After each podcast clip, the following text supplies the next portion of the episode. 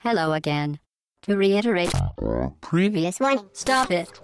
What are you doing?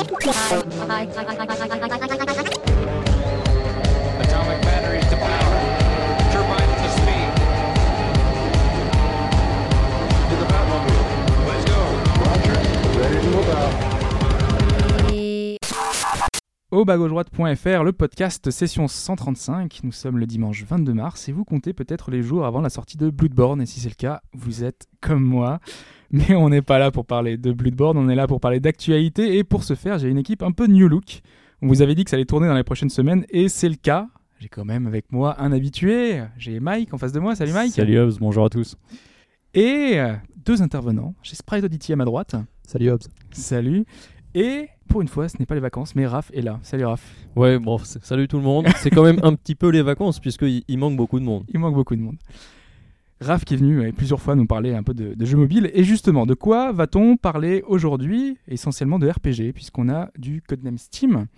Euh, Qui n'est pas un RPG. Qui n'est pas. Qui un n'est pas. Oui, c'est vrai, c'est vrai. Donc, la nouvelle licence de Nintendo sur 3DS, d'Intelli- d'Intelligent System, hein, qui est sortie pour l'instant uniquement aux États-Unis, mais Sprite va pouvoir nous en donner plus euh, d'impression.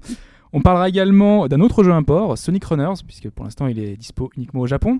Ouais, et euh, c'est aussi un jeu mobile. euh. Voilà. Mais j'ai honte, hein, je parle que de jeux mobiles. euh, c'est- Ouais, c'est pas forcément une honte, puisque on va parler également de Hero Emblem, ce qui pour lui, pour Voilà. le coup, ouais. qui, qui ressemble le nom à Fire Emblem d'Intelligent System, mais non. Et on parlera enfin d'un jeu allemand, Black Guards 2, euh, et d'actualité, de plein de choses, hein, parce que pendant les deux heures à venir, il y a vraiment énormément de points à aborder. Mais pour commencer, comme chaque semaine, on débute par le débrief. Et Mike, je te laisse euh, le faire. Un débrief relativement court qui revient directement sur la question qu'avait posée Futch euh, la semaine dernière à propos de Megaman, euh, connu aussi sous le nom japonais de Rockman. Et Shin se posait la question à propos d'un jeu qui contenait rock dans le nom. Ouais. Et c'était en fait Chuck Rock. C'est un jeu qui était sorti sur Amiga et Atari ST, un platformer 2D avec un homme préhistorique. Je ne Ouais. connaissait pas du tout. Pas pas Rock. vieux. Pour moi, c'est vachement vieux, Il y a eu plusieurs versions, Super Nintendo, euh, Mega CD, Genesis, enfin, il y a Mhm. une liste assez, assez dingue d'adaptations euh, ensuite. quoi. Euh, on voulait revenir également sur euh, le, le petit point où tu avais parlé de, finalement de, de la publicité dans, dans Exactement, certaines séries et films. on avait parlé de Monument Valley, en l'occurrence dans House of Cards, qui avait vu ses ventes décoller suite à un épisode de la ça. série. Euh, il se trouve que dans cette même série, le- alors je ne connais pas le nom du personnage parce que je ne la suis pas encore, Frank Underwood. merci voilà. Sprite, euh, joue à un moment donné à euh, The Stanley Parable. Et Ouais. la scène est assez cocasse parce qu'il comprend pas du tout ce qu'il faut faire ou l'intérêt du jeu. Il paraît que c'est un petit intérêt dans l'épisode, je pourrais pas vous en dire plus.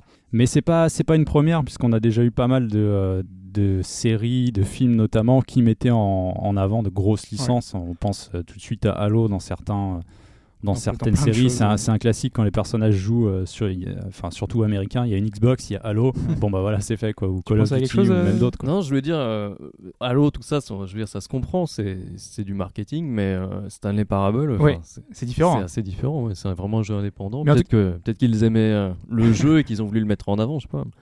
Ah non mais euh, c'est vrai que dans les dans les séries il y avait aussi euh, le jeu de la sur euh, PS3 avec euh, la rousse le jeu de baston enfin baston euh, Heavenly Sword. Heavenly Sword qui était dans un épisode de Heroes il me semble Ah oui. où on voyait euh, l'héroïne jouer à grand écran zoomer vraiment sur le sur le jeu pendant 10 secondes Bah, c'était vraiment la pub déguisée mais sans aller chercher aussi loin enfin on peut aller chercher aussi loin il y a Sega notamment qui était dans Jurassic Park 2 parce que euh, le, le Jeff Goldblum euh, disait euh, oui retourne jouer sur ta sur ta Sega et donc euh, il y avait des petites références comme ça Ah là, c'est plus une référence parlée. euh, Ouais, pas- ouais, Bah, il y a- d'accord. sinon, il y a une PS Vita dans la famille Bélier. Ah oui. Bon, en général, il y avait beaucoup de, de Game Boy dans les, dans les films français où ils disaient joue à ta Game Boy. Ou, Ah oui, bah. Ouais. ou alors bah, Les dans les, trois les frères, trois frères ouais. avec, euh, avec la Super Na- Nintendo. Nintendo, ouais. Bah, voilà. Bah, c'est même plus belle la vie. Hein. Je fais des, des, des références de, de ce genre-là. Donc bon, Ouais, la, voilà, c'est- la plupart du temps, la question que je me suis posée, auquel je n'ai pas de réponse, c'est euh, est-ce que c'est payé par les éditeurs pour vraiment mettre en avant? Parce qu'il y a des séries que je regarde en ce moment, on voit que Microsoft euh, balance euh, sa surface, par exemple. Oui. Il y a un gros, il y a tellement un gros plan sur le truc avec les logos qu'on se dit c'est pas possible. Mais dans le cas de Monument de Valley, on se pose la question. Et ce qui était intéressant, c'est surtout de voir que d'un coup les ventes ont décollé. Alors est-ce qu'ils s'attendaient à ça ou pas? Est-ce qu'un Halo va voir ses ventes multipliées aussi quand il va passer à la télé Est-ce que, est-ce que la PS Vita, les gens vont se dire oh bah c'est vrai que ça existe ou ce genre de choses, tu vois, je sais pas. On a terminé pour le débrief? Et bah c'est bon. Ah On va pouvoir passer à la question et euh, Très très bien. Alors, écoute, la question pour aujourd'hui. Comme vous savez, on vote pour les départementales aujourd'hui. Ouais. Donc, j'ai décidé de parler jeux vidéo et politique Ah. pour cette question. Je vais vous proposer plusieurs titres dans lesquels on peut incarner un personnage qui a fait carrière en politique. Parmi ces différents titres, il y a un intrus sans politicien. Ok. D'accord. je vais vous proposer cinq titres. Alors, pour commencer, Citizens of Earth, Ouais. World Heroes, Oula. Alors là, ouais. Metal Wolf Chaos, Ça, pour moi, ça va. Chrono Cross Ça peut donner trop d'indices. Ouais. et enfin Final Fight. Ok. Donc là-dedans, il y a un jeu où euh, un des personnages ou un des héros ne euh, n'est n'est pas en politique en fait. Exactement. Enfin, Mais bon, parmi les personnages qu'on peut incarner. hein, Ouais. parce que ouais. Dans ces jeux, il y a beaucoup de jeux où on peut incarner plusieurs personnages pour, euh, pour que ça soit un petit peu plus difficile. Alors vas-y, de- re- de- redonne-nous la Ah, liste dur, rapidement. Alors, Citizens of Earth, Ouais. World Heroes, Ouais. Metal Wolf Chaos, Chrono Cross et Final Fight. Bon, moi, je vais prendre World Heroes. C'est quoi comme jeu? Jeu de Stratégie? Non, non, Non, non. c'est De baston. combat, c'était un beat'em up- euh, jeu de combat type Street Fighter sur, euh, voilà, sur Neo Neo Geo. Et Wolf Chaos? Un. Euh, c'est un jeu de mecha Voilà. sur Xbox. Ah oui. Est-ce que euh, Roi Ça Ren, parle. ça, ça rentre dans la politique ou? Il n'y a aucun roi ni reine parce que c'est c'est un peu ambigu, Mhm. donc c'est c'est forcément des, des, des vrais politiciens. C'est-à-dire quand Ouais. vous verrez leur quand j'annoncerai les professions, c'est- il n'y a, pas y a pas de doute. Ah, moi, je vais prendre euh, Wolf Chaos. Un peu au pif, hein, je vous le dis direct. Alors, Ah, donc un World Heroes pour Hobbs, Ouais. Mike, un Metal Wolf Chaos, ah, Metal Wolf Chaos, exactement. Raph. j'ai pas joué à Chrono Cross, alors euh, je vais prendre Chrono Cross. Chrono Cross? Moi, c'est juste sa présence qui m'étonne parce que je me souviens pas. Bah, Ah, mais c'est le piège parce que justement, dans un RPG, t'as tellement de personnages. Chro- Chrono Cross, c'est- vous verrez, mais effectivement, il y a beaucoup de personnages dans Chrono Cross. Ouais. Une, euh, Ouais. une quarantaine, je crois. T'aurais dit. Suikoden, j'aurais abandonné. J'ai hésité, mais j'ai. Bon, enfin, la, la liste. est- Il y a des personnages qui ont des, qui ont des jobs, je crois, de ta- tacticiens, donc c'est un petit peu ambigu encore une Ouais. fois. Ah, Je, voulais vraiment des vrais politiciens. Bon, bah, très bien, merci pour cette question. Comme d'habitude, réponse en fin de podcast. Et nous, on passe tout de suite à Codename Steam.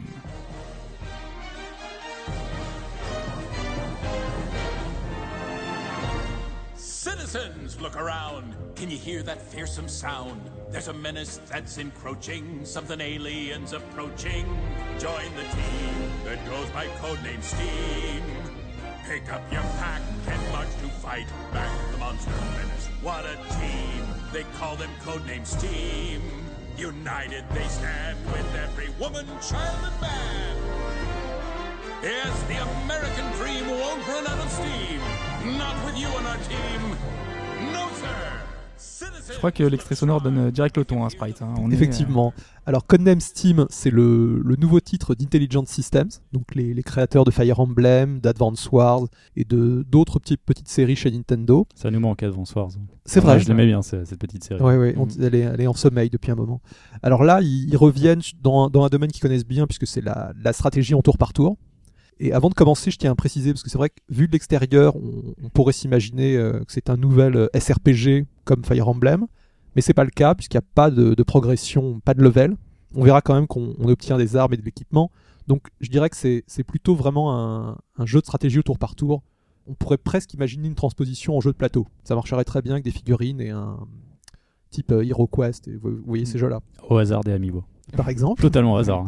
D'ailleurs, l'équipe euh, Fire Emblem fonctionne avec le jeu. Alors, bon, pour vous présenter l'histoire, parce qu'elle est, elle est quand même euh, assez particulière, le jeu se passe en 1865, donc au, Mhm. au 19e siècle, dans, dans un univers alternatif. hein, c'est pas notre époque, puisque en 1865, le pr- président Abraham Lincoln était censé être mort. Sauf que dans euh, le monde de Codename Steam, il s'est comment dire, euh, il s'est fait passer pour mort pour préparer son une équipe qui va lutter contre l'invasion extraterrestre. Donc la fameuse. Codename Team, alias euh, la Strike Team for Eliminating the Alien Menace. Et pour ça, il a, il a recruté des, de nombreux agents qui, qui sont tous des, soit des personnages du folklore américain, soit des héros de la littérature américaine. D'ailleurs, on l'a pas dit, enfin, on l'avait dit en introduction, mais euh, ce jeu, pour l'instant, n'est sorti qu'aux États-Unis. Voilà, ils, ont réservé Alors la que c'est un primeur. jeu japonais. Ils ont réservé la primeur aux Américains sans doute pour le, contexte et le ça Exactement. leur parle beaucoup et il arrivera euh, mi-mai au Japon et en Europe. C'est ça. Donc voilà. Alors, le jeu en question, pour, pour vous présenter un peu l'équipe, parce que c'est ce, qui, ce qui est assez motivant, on, on a des personnages qui sont quand même très connus en, en- en Occident, avec euh, une partie de l'équipe du magicien d'Oz Ah qui oui. apparaît, Ah oui. le lion, l'épouvantail, plus d'autres. Enfin, je sais qu'il y a, pour l'instant, j'ai pas vu tout le monde, mais euh, ils, ils sont assez présents. À côté de ça, on a d'autres personnages qui sont quand même moins connus et qui amènent de l'exotisme parce qu'on on découvre hein, ces héros-là, alors que les Américains les connaissent. Alors, on a le personnage principal qui, qui s'appelle Henry Fleming, qui est un, un vétéran de la guerre de sécession et euh, qui vient d'une nouvelle qui s'appelle La conquête du courage de, de Stephen Crane. Et ça, c'est un, un roman qui- que les petits Américains lisent tous parce que c'est c'est vraiment une part de leur, de leur histoire. Idem pour John Henry, qui est un, un Afro-Américain. Alors lui, il vient pas de la littérature, mais du folklore américain, puisque c'est un, un personnage qui a travaillé sur les chemins de fer et qui poussait du, de la tôle. Enfin, c'était, c'est vraiment quelqu'un de, de très célèbre. Donc ce sont pas forcément des personnages qui ont existé, ça peut être des personnages de romans ou de. Exactement. ok. Alors, on- est vraiment dans une atmosphère, si vous voulez, vous connaissez, je pense, le- la bande dessinée ou les films, The, The League of Extraordinary, Ouais. Gentlemen. C'est Mm. tout à fait cet esprit. En, en étant vraiment, euh, par contre, euh, euh, sur le domaine de l'Amérique. Ok. C'est pour ça qu'il y avait Tom Sawyer, c'est ça? Et effectivement, Tom Sawyer. Mais alors, Tom Sawyer, paraît tellement. euh, euh, Tom Sawyer est là, mais il a, Bizarre. ils en ont fait un. C'est pas le gardement habituel. Ils en ont fait une espèce de boy genius, c'est-à-dire qu'il il a tout un tas de gadgets. Enfin, il est et c'est un espion. Il joue le rôle d'un espion. C'est un livre de toute façon, euh, Tom Sawyer. Ah bien sûr, Ouais. Mark Twain, ouais, ouais, ouais, c'est tout à fait. Alors les autres viennent de, de la littéra- donc euh, de la littérature. En plus de, de- comment dire de, de Tom Sawyer, on a un personnage qui vient de Peter Pan. On a Tiger Lily qui est la princesse indienne. ah. Ah oui. Personnages- Ce qu'il faut savoir, c'est que ces personnages, ils viennent pas de nulle part. Ils les ont choisis spécialement parce qu'ils sont relativement datés et donc ils sont dans le domaine public. et donc. Nintendo n'a pas dû verser un centime pour, le, pour les utiliser. Alors, on- bon, pour- passer, parce que le- truc, c'est que je n'ai pas terminé le jeu, je suis à peu près à la moitié, et, et j'ai vu déjà pas mal de personnages, mais je- visiblement, il y en a d'autres, comme le jeu en, en introduit fréquemment. C'est ça. Donc en fait, au fur et à mesure, tu les débloques et ils te rejoignent dans ton équipe. Et, en- et au début de la partie, tu les choisis, c'est ça? Tu fais une équipe. C'est ça, euh, tu, tu te crées une équipe, en fait, tu as une escouade de quatre personnages. Ok. Et à chaque fois, tu. En sachant que comme le jeu n'est pas un RPG, ils gardent leurs compétences. Ils, ils sont très différents les uns des autres. C'est ça qui est, qui est important de noter. Et vraiment, euh, il y en a pas un qui se ressemble. Quand tu dis que c'est pas un RPG, c'est-à-dire que chaque personnage n'a pas de compétences qu'il va apprendre euh, supplémentaires Alors, ou il a euh, des y a ce stats, système de- Ils ont des des stats, stats mais elles sont fixes, elles ne bougent pas. C'est-à-dire que, par contre, tu pourras. euh, idem, le- leur arme principale euh, restera fixe. Chacun a sa propre arme. L'arme secondaire, qu'on peut utiliser à tout moment, elle Mhm. euh, varie. Et comme au fur et à mesure du jeu, on débloque de nouvelles armes, on peut leur. idem pour l'équipement, ils ont des sortes de. De sacs à dos, euh, vous voyez les sacs à dos de Ghostbusters, qui sont Ouais. des sortes Ouais, de- oui. d'usines à gaz un petit peu. Bon, ils ont la même chose, mais version steampunk. Voilà, alors pour finir avec les personnages, euh, je termine vite. Euh, on a donc euh, un personnage de, qui vient du roman Moby Dick de Melville, qui est un, des, un marin harponneur et, et en même temps un cannibale des mers du Sud. Alors il est, il est assez excentrique ce personnage. On a aussi Randolph Carter, qui est un personnage de, de Lovecraft, qui est idem, c'est un- ça, ça va devenir le plus scientifique, ainsi que la, la petite fille de Zorro, Ah ouais. qui est un personnage. ouais. ouais, alors C'est elle, elles marrant. sont- ils sont allés la chercher très loin, qui est, qui est le sniper de l'équipe. Surtout, c'est pas en balance avec le Mexique. Euh, c'est vraiment euh, les États-Unis, euh, Zorro, euh, dans- le folklore Bah, américain. écoute, ça, Zo- il y a une partie de Zorro qui se passe en Californie. Ah, c'est en Californie. Ouais, ouais. Et d'ailleurs, à ce propos, euh, là, je vous ai fait un petit tour de l'équipe. Je, je trouve le jeu, ce qui m'a surpris, en plus pour l'époque, c'est un jeu extrêmement multiracial. C'est-à-dire qu'il y a énormément de personnages typés. On, on a très peu de blancs. Et c'est, on a le sentiment d'un jeu très progressiste. Et j'ai l'impression qu'ils ont voulu faire ça en, pour être raccord avec euh, le président Lincoln, qui, qui s'est battu contre le, euh, l'esclavage. Donc il y a, le, le jeu a un, un peu cette dimension-là. Et d'ailleurs, le, le personnage d'Henry Fleming, qui lui, par contre, est le- l'américain yankee, euh, est souvent. Il en euh, un, hein. Ouais, ouais, il, il en faut un. Au départ, il est un peu interpellé par des, des camarades d'autres ethnies, et finalement, il se, comment dire, ça se passe très bien avec eux, et il- les choses s'arrangent. Donc maintenant, je vais un petit peu euh, parler du jeu et du, gameplay. Donc c'est, hum, comment dire, le, jeu est structuré en, missions. La, notice en annonce 16, et chacune de ces missions a plusieurs maps. Donc ça, promet une durée de vie. Là, je pense que j'ai vu euh, euh, un peu plus de 20, 20 maps, et je dois être à la moitié, puisque je suis à la mission 9. Donc ça fonctionne presque comme un SRPG. Ça ressemble beaucoup dans la, à Valkyria Chronicles, Ouais. C'est la première impression qu'on a avec Oui, la vue oui, oui, derrière tout euh, à fait. à l'épaule. En sachant qu'on n'est on n'est pas dans- sur des maps aussi euh, étendues. Là, on est, c'est un peu plus exigu. Est-ce que, ça, tu le sens à la limitation technique ou une volonté du système de jeu? Non, je pense à une volonté du système, puisqu'en fait, il, comme il, il- comment dire, le jeu ne propose pas de map, enfin de map dans le sens où tu peux pas avoir une, regarder la, la carte vue du ciel pour voir un petit peu la stratégie. En fait, il faut uniquement se baser sur les phases ennemies pour essayer de situer où sont les ennemis. Parce que quand ils vont se déplacer, tu vas, les, tu vas avoir des, des formes évoluer. Et pour ça, il faut euh, comment dire, des reliefs, des choses comme ça. Et je pense que sur une, une carte très étendue, ça aurait été très compliqué à gérer. Dans Valkyria Chronicles, on est vraiment sur un champ de bataille. Donc tu vois les forces ennemies arriver. Là, on, se bat plutôt dans des, dans des espaces réduits. Enfin, donc c'est, je pense que c'est leur philosophie de jeu. hein. Ils, ils ont fait ça pour ça. Et euh, concernant, euh, enfin, on, on dit souvent quand on, on donne des références, on n'a pas toujours les, enfin, tout le monde n'a pas forcément toujours les références. Euh, au niveau de Valk- Valkyria Chronicle, donc on a cette vue derrière et on avance sur des espèces de, de- finalement de cases. Donc c'est Ah, présenté de la même manière. Effectivement. ou, Alors Valkyria Chronicle, c'est un peu différent parce que Valkyria Chronicle, les personnages ont des rayons d'action. ouais. Oui, Et là, là, par contre, il y a bien des cases. Donc ça veut dire que c'est très limité, on peut pas se tromper. Comme les personnages, ont, en fait, ont, ont chacun des, des unités d'action qui sont représentées par de la vapeur, Steam hein, forcément. Ouais. Une unité de vapeur, on, on avance sur une case. Donc pour les gens qui aiment ce, des- ce, ce style de jeu, on n'a pas moyen de faire d'erreur et on, on s'y retrouve très bien. C'est vrai qu'esthétiquement, Ouais, ça ne ressemble, particulier, ça ne hein, ressemble pas à un jeu japonais. ouais, Euh, C'était complètement. très surprenant de voir Mm. qu'Intelligence System avait fait ce jeu, puisqu'on est plus dans l'hommage au, au, au comic book euh, des années 60 type Jack Kirby Ouais, ça. avec un mélange, enfin en, en essayant quand même de le ramener vers du. euh, si vous voyez le- les dessins de Bruce Timm pour euh, Batman Animated, Oui. des formes aussi un Ah peu oui, plus rondes, un peu plus cartoon récentes. Donc c'est un, c'est un mix un petit peu entre les deux. Donc c'est ce style-là. Et fina- finalement, c'est- assez original parce que comme c'est fait par des Japonais, il y a pas mal de personnages décalés que ne, feront, feraient pas forcément les Américains. On le sent en fait en. Plus on y joue, plus, plus on sent ce genre de choses. Et alors, il y a aussi une esthétique qui est assez travaillée. C'est amusant parce que le jeu est censé se passer en 1865 et pourtant il y a une esthétique art déco qui est, un mode euh, euh, esthétique qui vient plus tard, euh, plutôt le 20e siècle. Tous les personnages, il y a beaucoup de dorures, de motifs art déco et tous les personnages ont sur leurs armes des sortes de sculptures dorées qui, qui représentent un peu leur personnalité. Un aigle pour Henry, des choses comme ça. Mais en général, enfin, c'est- enfin, ce qu'on voit, euh, moi les premiers coups d'œil, enfin quand, quand j'ai jeté un œil, c'était surtout des trucs un peu steampunk, avec Oui. euh, des, des, des ballons dirigeables, avec Oui. euh, tout un univers un peu de, ambiant, un peu particulier. c'est vrai que là, c'est un, un 19e siècle où euh, ils utilisent. euh, Enfin, c'est- un univers steampunk, c'est-à-dire Ouais. qu'il il y a des bateaux volants et des choses comme ça. Et on va, au fur et à mesure du jeu, en fait, apprendre un peu d'où cela vient. C'est-à-dire que c'est pas, il laisse pas ça au hasard. C'est assez intéressant. Il, il donne des pistes. Et ce que, ce que je voulais dire à propos du jeu et du gameplay, il y a pour un SRPG, enfin pour un, c'est pas un SRPG, mais ça se joue comme, comme un jeu. C'est difficile. On va que- dire que c'est un RPG. les, les personnages n'évoluent pas, mais on, on y joue vraiment de la même façon.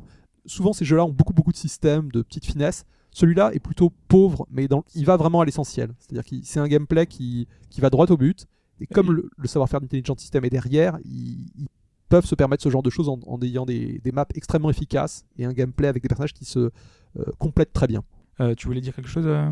Non, non, je me demandais juste euh, sur euh, la façon dont tu te combats, en gros. C'est-à-dire, euh, tu avances case par case, tu découvres les ennemis, et ensuite, Oui. quand t'en vois un, t'as quoi? T'as une zone d'effet de tes armes Oui, t'as- c'est- ça, ça fonctionne à peu près comme ça. C'est-à-dire que déjà quand tu vois un ennemi, alors l'ennemi, en fait, on est assez proche aussi d'XCOM si vous y avez joué. Mhm. C'est-à-dire que les personnages, euh, que ce soit les ennemis ou vous, peuvent se mettre dans un mode qui s'appelle l'Overwatch, qui est un mode de veille.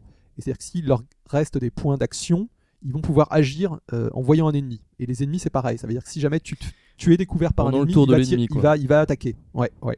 Mais dans XCOM, il y a beaucoup de, de notions de, de précision. euh, tu, t'as un pourcentage de chance de toucher ou pas. Alors Il là, il y a effectivement pour stage. Ce qui est assez intéressant aussi, c'est que tu l'apprends en, en, y jouant, c'est que tu vas en fait déplacer ta cible sur l'ennemi et tous les ennemis ont des points faibles. Mais tu l'apprends pas et si tu touches effectivement ce point faible, tu vas lui faire plus de dégâts.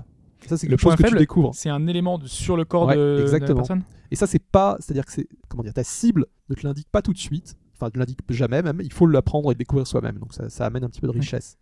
Et euh, pour en revenir à ta question, Mhm. oui, il y, a- il y a beaucoup de- d'infos, etc. Tu sais exactement pendant un tir si tu vas toucher ou pas. Ta cible te le précise. Idem pour si tu envoies une grenade, etc. Tout est très bien indiqué avec tout un tas d'éléments graphiques et de couleurs. Et du coup, tu peux euh, estimer par exemple euh, l'ennemi à quelle distance lui il va tirer et donc euh, te reculer juste assez pour que. Alors ça, lui, par contre, il, il ne te le montre pas, donc Non. tu vas l'apprendre en les rencontrant, parce que c'est des, c'est des vagues d'ennemis. D'ailleurs, c'est assez riche. hein. Je pensais, je m'attendais à plus. Il n'y a pas vraiment de palette swap, assez peu. C'est, ils ont créé beaucoup de- d'ennemis. C'est quoi comme type d'ennemi Justement, Alors, les aliens. Justement, c'est- des- alors c'est présenté au départ comme des aliens. C'est assez curieux. D'ailleurs, il n'y a pas du tout dans le jeu. J'en j'en suis à plus de la moitié. Il n'y a pas, on va dire, d'antagoniste euh, comme dans un Fire Emblem qui va faire des, des tirades, qui va te provoquer. Là, c'est vraiment une race euh, extraterrestre qui ne communique quasiment pas. C'est-à-dire qu'elle t'attaque et point. On est, on est comme dans XCOM presque. Et, Et, et du alors, coup, c'est ça se scénarie comment? Enfin, dans, dans l'histoire, il y a. dans l'histoire, le... visiblement l'invasion extraterrestre, euh, Lincoln et son équipe étaient au courant. Euh, là, c'est la première fois que le, le monde l'apprend et ils attaquent aux quatre coins du monde. C'est pour ça que ce qu'il faut savoir aussi, c'est que si vous avez essayé la démo, parce qu'il y a une démo qui est disponible hein, sur les sur l'eShop, euh, ça se passe en Angleterre cette démo. Et c'est vrai que ça peut induire en erreur parce qu'on peut se dire, oh, c'est un jeu, c'est l'Angleterre victorienne, c'est du steampunk, c'est que ça. Alors que le jeu, euh, on- en fait, l'Angleterre, c'est vraiment le tout début du jeu. Après, on retourne très vite aux États-Unis. Et là, on va sur que ça soit des lieux existants ou des lieux fictifs, parce qu'on on va à Boston, on va à Washington, à la Maison Blanche, et on va aussi dans des villes inventées comme euh, le Arkham de Lovecraft, puisqu'il y a tout un passage dans l'université Miskatonic, donc les, les amateurs reconnaîtront. et euh, effectivement, pour ces extraterrestres, on apprend quelque chose au fur et à mesure du jeu. Bon, je, je vous le révélerai pas, mais c'est ça amène un petit peu autre chose, parce que c'est vrai que ça peut paraître très euh, premier degré au début. hein. Bah ouais. Oui, oui, avec assez peu de. Mais il faut savoir que Lincoln et l'équipe font le spectacle. hein. D'ailleurs, les, les petits interludes entre les maps sont. sont- On, on y joue presque pour les voir parce qu'il y, a- il y a quand même une, une interaction amusante et les personnages se, se- sont, sont tous très sympas. Donc il il parle euh, euh, justement entre les entre les missions, il parle pas Oui. pendant l'émission parce que souvent dans Si, certains si, jeux si, comme si, ça, si, si, bien sûr. Chacun ont des tirades, des petites phrases. Si, si, si, si, si.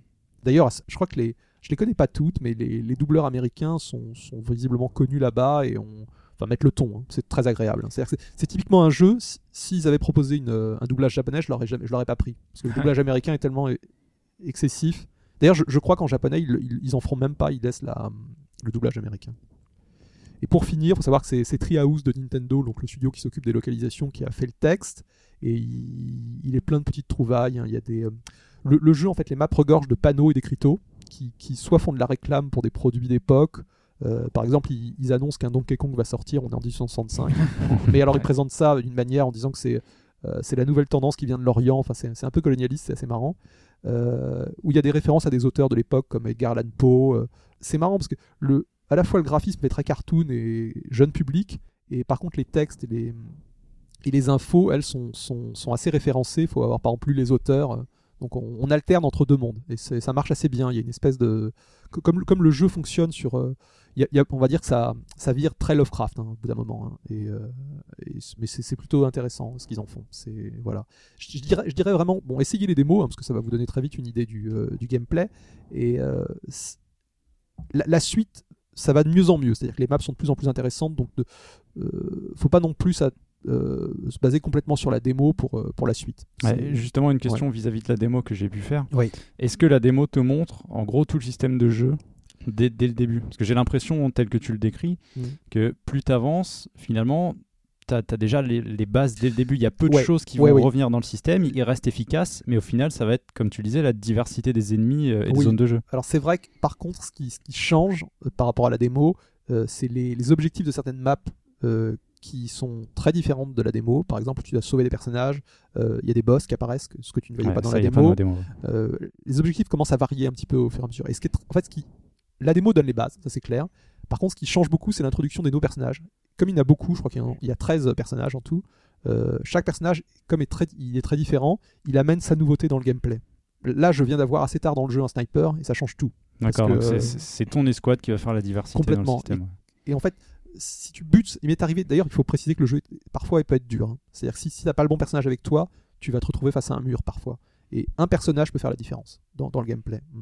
Ok. Et euh, vu que c'est intelligent le système, il n'y a pas un système euh, finalement où tu as une équipe avec certains personnages qui crée une espèce d'alchimie, qui pourrait avoir des phrases peut-être en commun. euh, Alors, il y a effectivement des, on va dire des duos, des tandems, Voilà, euh, ouais. qui, qui- ou comment dire, qui, euh, il y, a, il y a pas, je vois ce que tu, je vois ce que tu, à quoi tu fais peut-être allusion, pour avoir des c'est-à-dire personnages de soutien ou des, des- des oui, trucs. euh, il y a- il y a, il y a pas ce, ce système-là. Par contre, il y a des personnages qui sont clairement, euh, qui fonctionnent ensemble dans, dans les cinématiques, mais pas euh, dans le gameplay. C'est pas retranscrit. C'est-à-dire que si tu fais des escouades euh, d'amis, il se passera rien. enfin, non, non, non, non.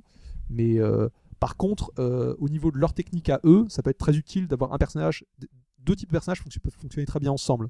C'est-à-dire que, par exemple, bon l'épouvantail du magicien d'Oz, mhm. lui, il a une espèce de canon, il tire des, des citrouilles, et ces citrouilles, en fait, elles, euh, elles n'entrent pas en action tout de suite.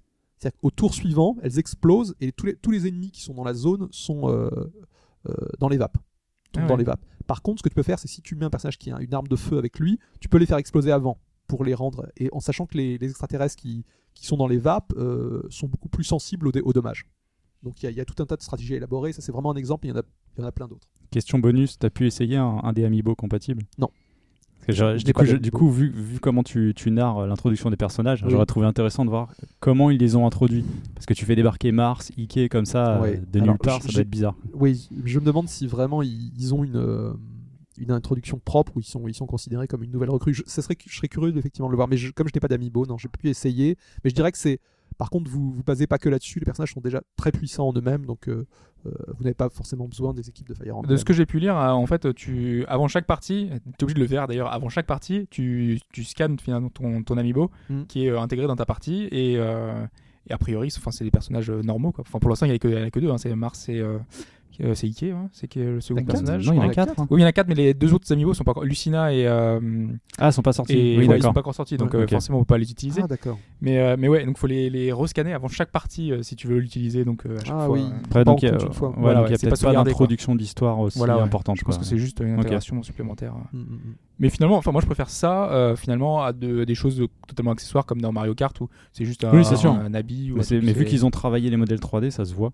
Ouais, bah oui. Faut, faut voir ce que ça donnera. Ouais, oui, oui. Mais ils sont sans doute très utiles sur les premières maps où t'as, où t'es- où, comment dire, t'as pas quatre personnages, t'as pas accès à quatre personnages. Mais dès que t'as une équipe à peu près soudée, euh, c'est secondaire. Bon, par contre, je crois avoir lu sur le Miiverse qu'ils étaient très puissants là, les Ike et Mars. Ouais, c'est ce que j'ai cru lire aussi. Enfin voilà. Donc pour, pour conclure, enfin c'est pour vous dire que c'est, c'est euh, mis à part son aspect esthétique un petit, qui, qui va sans doute en déranger certains, on a quand même derrière du Intelligent System, on, on ressent leur savoir-faire.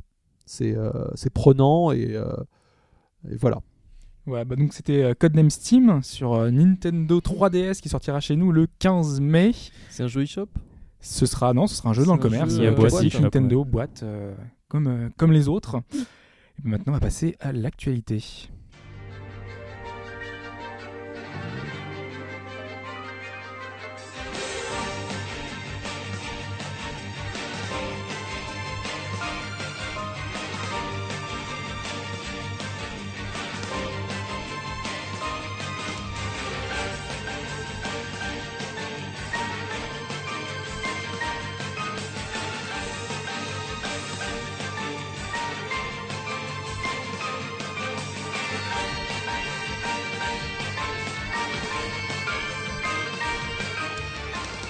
Et l'actualité, on la débute par un suivi de l'actu. Parce qu'en fait, on a constaté qu'il y a de, plus en plus de jeux euh, épisodiques, euh, de jeux qui sont patchés régulièrement et qui font que euh, finalement l'expérience évolue avec, avec le temps. Donc ça nous semblait intéressant de, de revenir justement sur ces titres parce qu'on va pas refaire chaque fois une chronique super longue chaque semaine ou chaque fois qu'un qu'un jeu tombe. Et justement, cette semaine, moi je voulais revenir au départ sur l'épisode 2 de Dreamfall Chapters, hein, qui est sorti là il y a à peine quelques jours.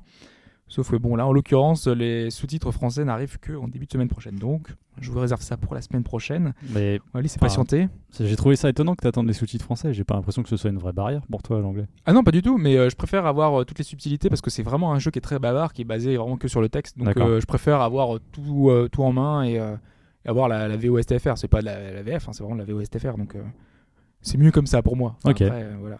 Mais bon, il y a d'autres sorties hein, que cette semaine. Il y a d'autres sorties que Dreamfall Chapters. Et euh, entre autres choses dont on peut parler, on a ce prologue de FF15. Est-ce qu'on peut dire prologue? Euh, non, c'est vraiment une démo.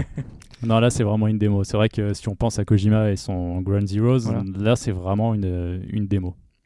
On est face à bah, une démo qui est disponible avec euh, Final Fantasy Type 0 HD, euh, le jeu qui était initialement sorti sur PSP au Japon et qui arrive enfin chez nous. Et qu'est-ce qu'on peut dire rapidement sur cette démo Parce qu'on va essayer de, de pas trop, euh, pas trop en dire non plus. C'est Ouais, que Parce que pas trop spoiler, parce qu'il y a plein de gens qui se la réservent. Tu vois, voilà, hein, bon, il n'y a pas non plus de choses incroyables. Si, euh, l'invocation, c'est quand même quelque chose. Ouais. Ça, ça en met plein la vue, c'est assez impressionnant. Parce que les invocations Euh, sont énormes. hein, Ah, mais c'est, c'est dingue. La façon dont elle apparaît, j'ai, trouvé ça vraiment classe. Par contre, on voit que bah, le moteur, il est pas prêt, quoi. Il est pas fini, il y a des particules partout. Ok, c'est joli, ça quoi, brille. ça rame ou c'est Ah, ça rame, mais tout le temps. Moi, moi c'est un des, des premiers problèmes que j'ai actuellement avec. Alors, Square Enix avait prévenu. Euh, ils avaient dit que euh, la résolution serait pas encore au top, euh, tout serait pas encore bien fini.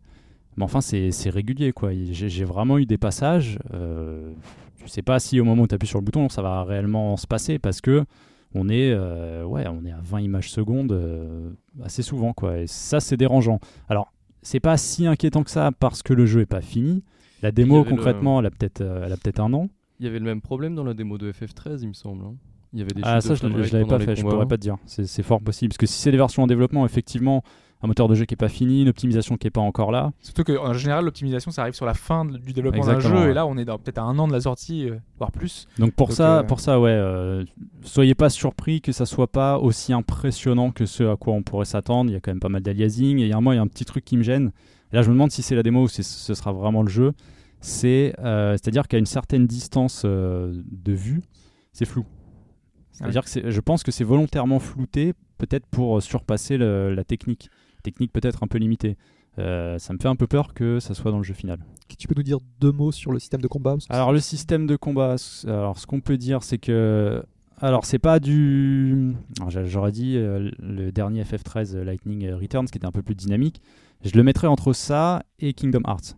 Kingdom Hearts qui lui est vraiment plus euh, plus action, mais les menus m'y font penser, c'est-à-dire que donc avec le bouton carré, vous allez pouvoir attaquer en fonction des euh, différentes épées. Parce que c'est un peu la subtilité du personnage, parce qu'on rappelle qu'on ne contrôle qu'un seul personnage, en l'occurrence c'est Noctis. Il, a, il se bat avec plusieurs épées qui apparaissent, disparaissent autour de lui. Euh, je crois que dans l'histoire, c'est une centaine d'épées. Et en fait, concrètement, dans le jeu, de la façon dont vous les placez, vous en avez 6, avec possibilité d'en avoir 5 en permanence, donc il suffit de les intervertir. C'est-à-dire qu'au moment où elles interviennent dans le combo, ça va faire un coup faible ou un coup fort. Euh, c'est ce que j'ai compris et qui permet de sortir différents combos, sachant que chaque arme a une capacité magique en quelque sorte qui va vous, euh, vous consommer des MP, comme un peu euh, tous les Final Fantasy. Ça paraît lent, c'est pour ça que je, dis que c'est pas proche d'un Kingdom Hearts, c'est que quand on appuie, il va y avoir un petit décalage avec le moment où ça se passe. Il faut gérer aussi donc ces, magies en quelque sorte et ces capacités.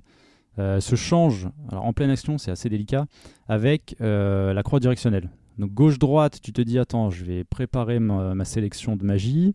Triangle, donc je vais l'utiliser. En attendant, il faut que je fasse gaffe à l'ennemi qui arrive euh, sur les côtés, puisqu'il y a un système offensif et défensif. Concrètement, vous restez appuyé sur la touche L1. Le personnage euh, est en défensif euh, total, donc c'est-à-dire que chaque fois qu'un ennemi voudra le taper, il y aura une esquive permanente. Avec subtilité, s'il y a une attaque un peu différente, il va y avoir un petit arc de cercle au-dessus du personnage avec des petits traits de couleur dorée. C'est-à-dire qu'à ce moment-là, si tu pars au bon moment, tu fais une parade. Une parade, tu appuies sur carré, tu réappuies sur carré pour lancer une attaque, et selon les ennemis, tu peux les, les défoncer en un coup. Je suis pas super enthousiaste vis-à-vis de ça. Alors il y a aussi cette possibilité, ce qu'ils appellent l'éclipse, c'est la capacité de Noctis à se téléporter en lançant son épée sur des points précis. Alors en l'occurrence les monstres, c'est un dash. En gros, c'est un dash ultra rapide, euh, une téléportation. Ou parfois, s'il y a une tour euh, métallique à côté ou un rocher qui vous indique un, un point d'accroche, ça permet de monter. Donc tu observes un peu la zone de jeu. Tu- en l'occurrence, tu reprends aussi tes MP et tes PV, ça permet de, de régénérer automatiquement. Et ensuite, tu redescends avec un dash et tu continues à attaquer. euh. Et du coup, il n'y a pas de.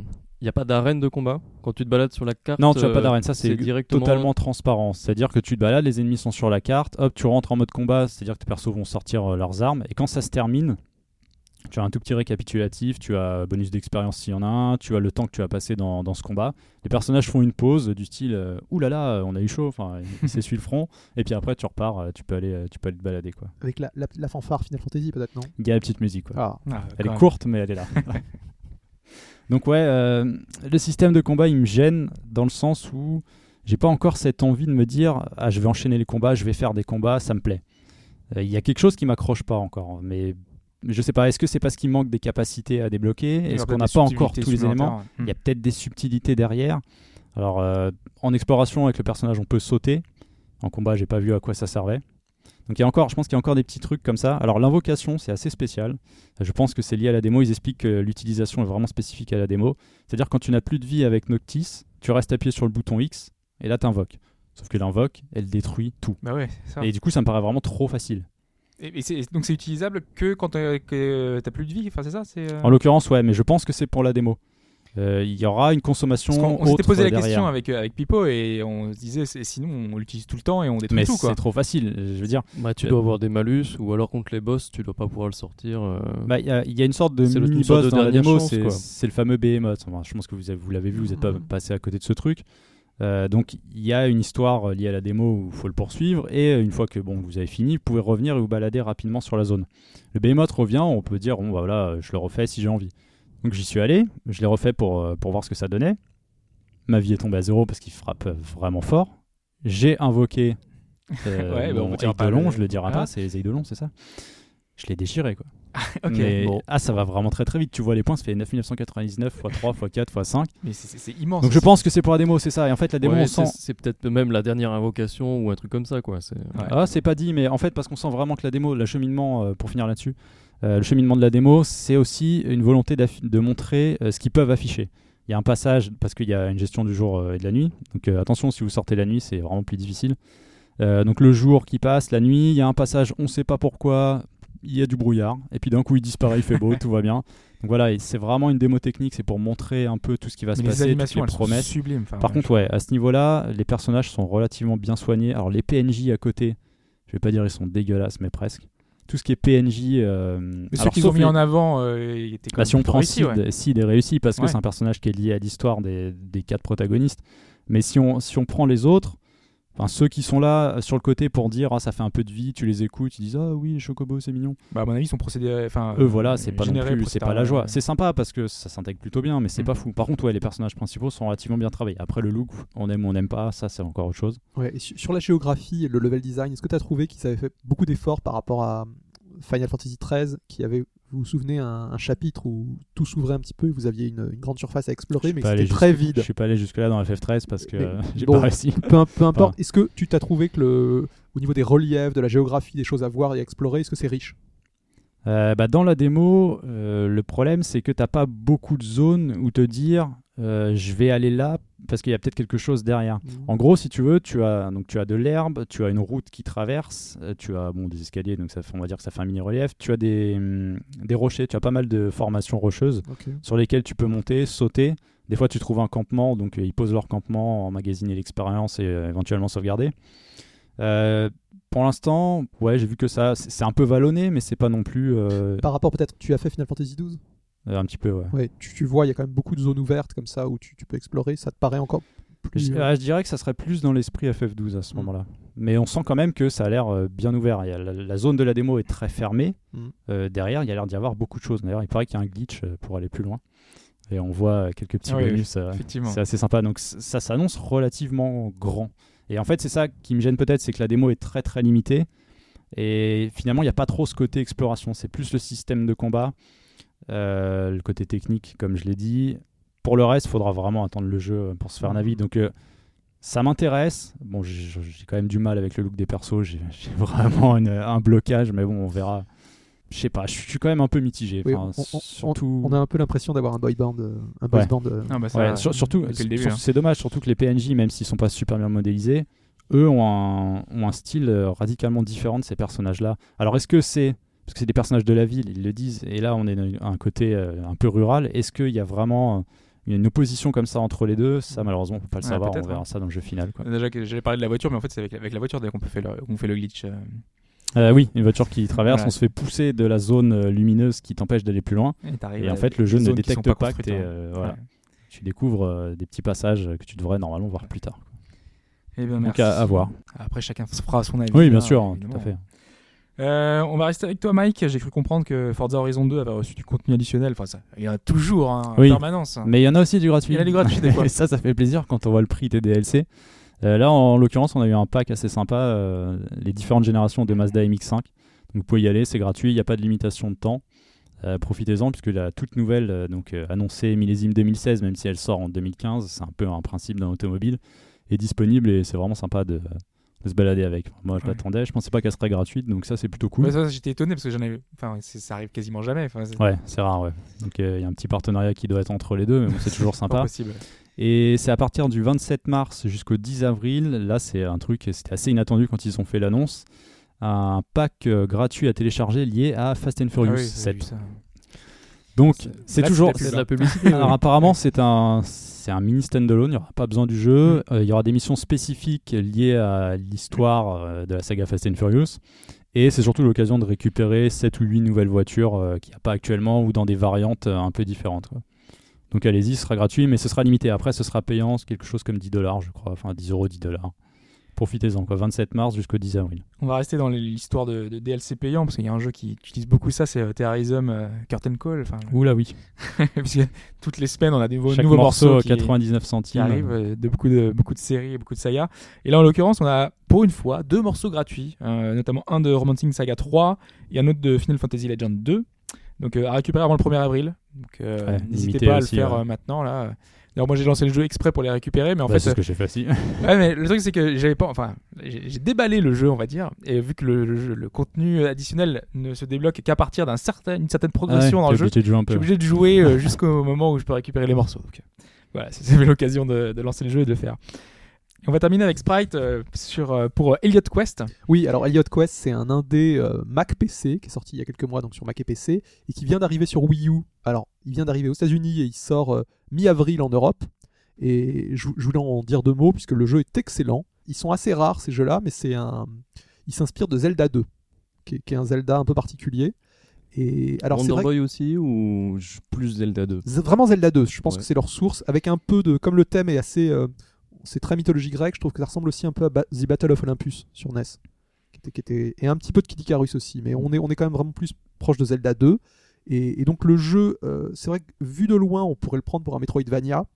Ouais, c'est la Mais- première mais- impression que ça donne. hein. Oui, mais dès qu'on y joue, le terme Metroidvania commence, je le trouve très fourre-tout. Ah bah de toute façon maintenant il y a de plus en Euh, plus. Et en plus, tout le monde, euh, alors, alors qu'il y a des petites singularités, vous voyez ce que je veux dire, et des fois on est plus près d'autre chose. Là, on est vraiment sur du Zelda 2, avec une map qu'on peut explorer et des points clés. Et là, on passe dans une vue, euh, on va dire classique. Et il y a des donjons. Le jeu est sur une, une 2D un peu low-tech. C'est très, euh, c'est pas une, pas Shovel Knight.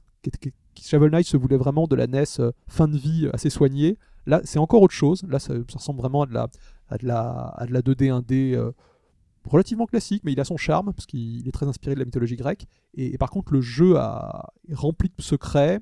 Il nous donne très peu d'infos, c'est-à-dire qu'il faut vraiment explorer par soi-même et découvrir plein de choses. C'est vraiment une très très bonne surprise. Je trouve que c'est là, c'est en fait c'est une exclue console hein, pour ce jeu parce qu'il est sorti que sur Mac et PC. Donc euh, et ça colle parfaitement avec Nintendo puisque ça s'inspire de Zelda 2. ouais, ils l'ont- je pense qu'ils ont volontairement choisi cette plateforme-là pour ça, hein, Mhm. donc en même temps. Et, hein. et là, le jeu est vendu 13 dollars. Je pense que ce sera dans, dans ces eaux-là en, Fran- en Ouais, ouais, là, France, c'est ce sera 13 euros. Je 13 pense euros. et c'est très honnête parce qu'il a l'air très riche, très long. Si, si vous aimez ce genre-là, euh, euh, jetez-y un œil. Il y, a une- il y a une- il y a une vidéo assez intéressante et très rythmée. Et, et vraiment, le jeu ne déçoit pas.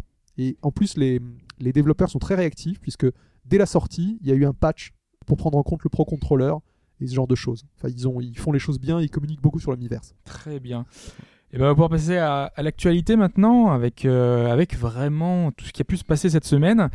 Et avec euh, une première info euh, qui est passée un petit peu sous le radar, avec le catalogue de Data East qui a été racheté par Marvelous.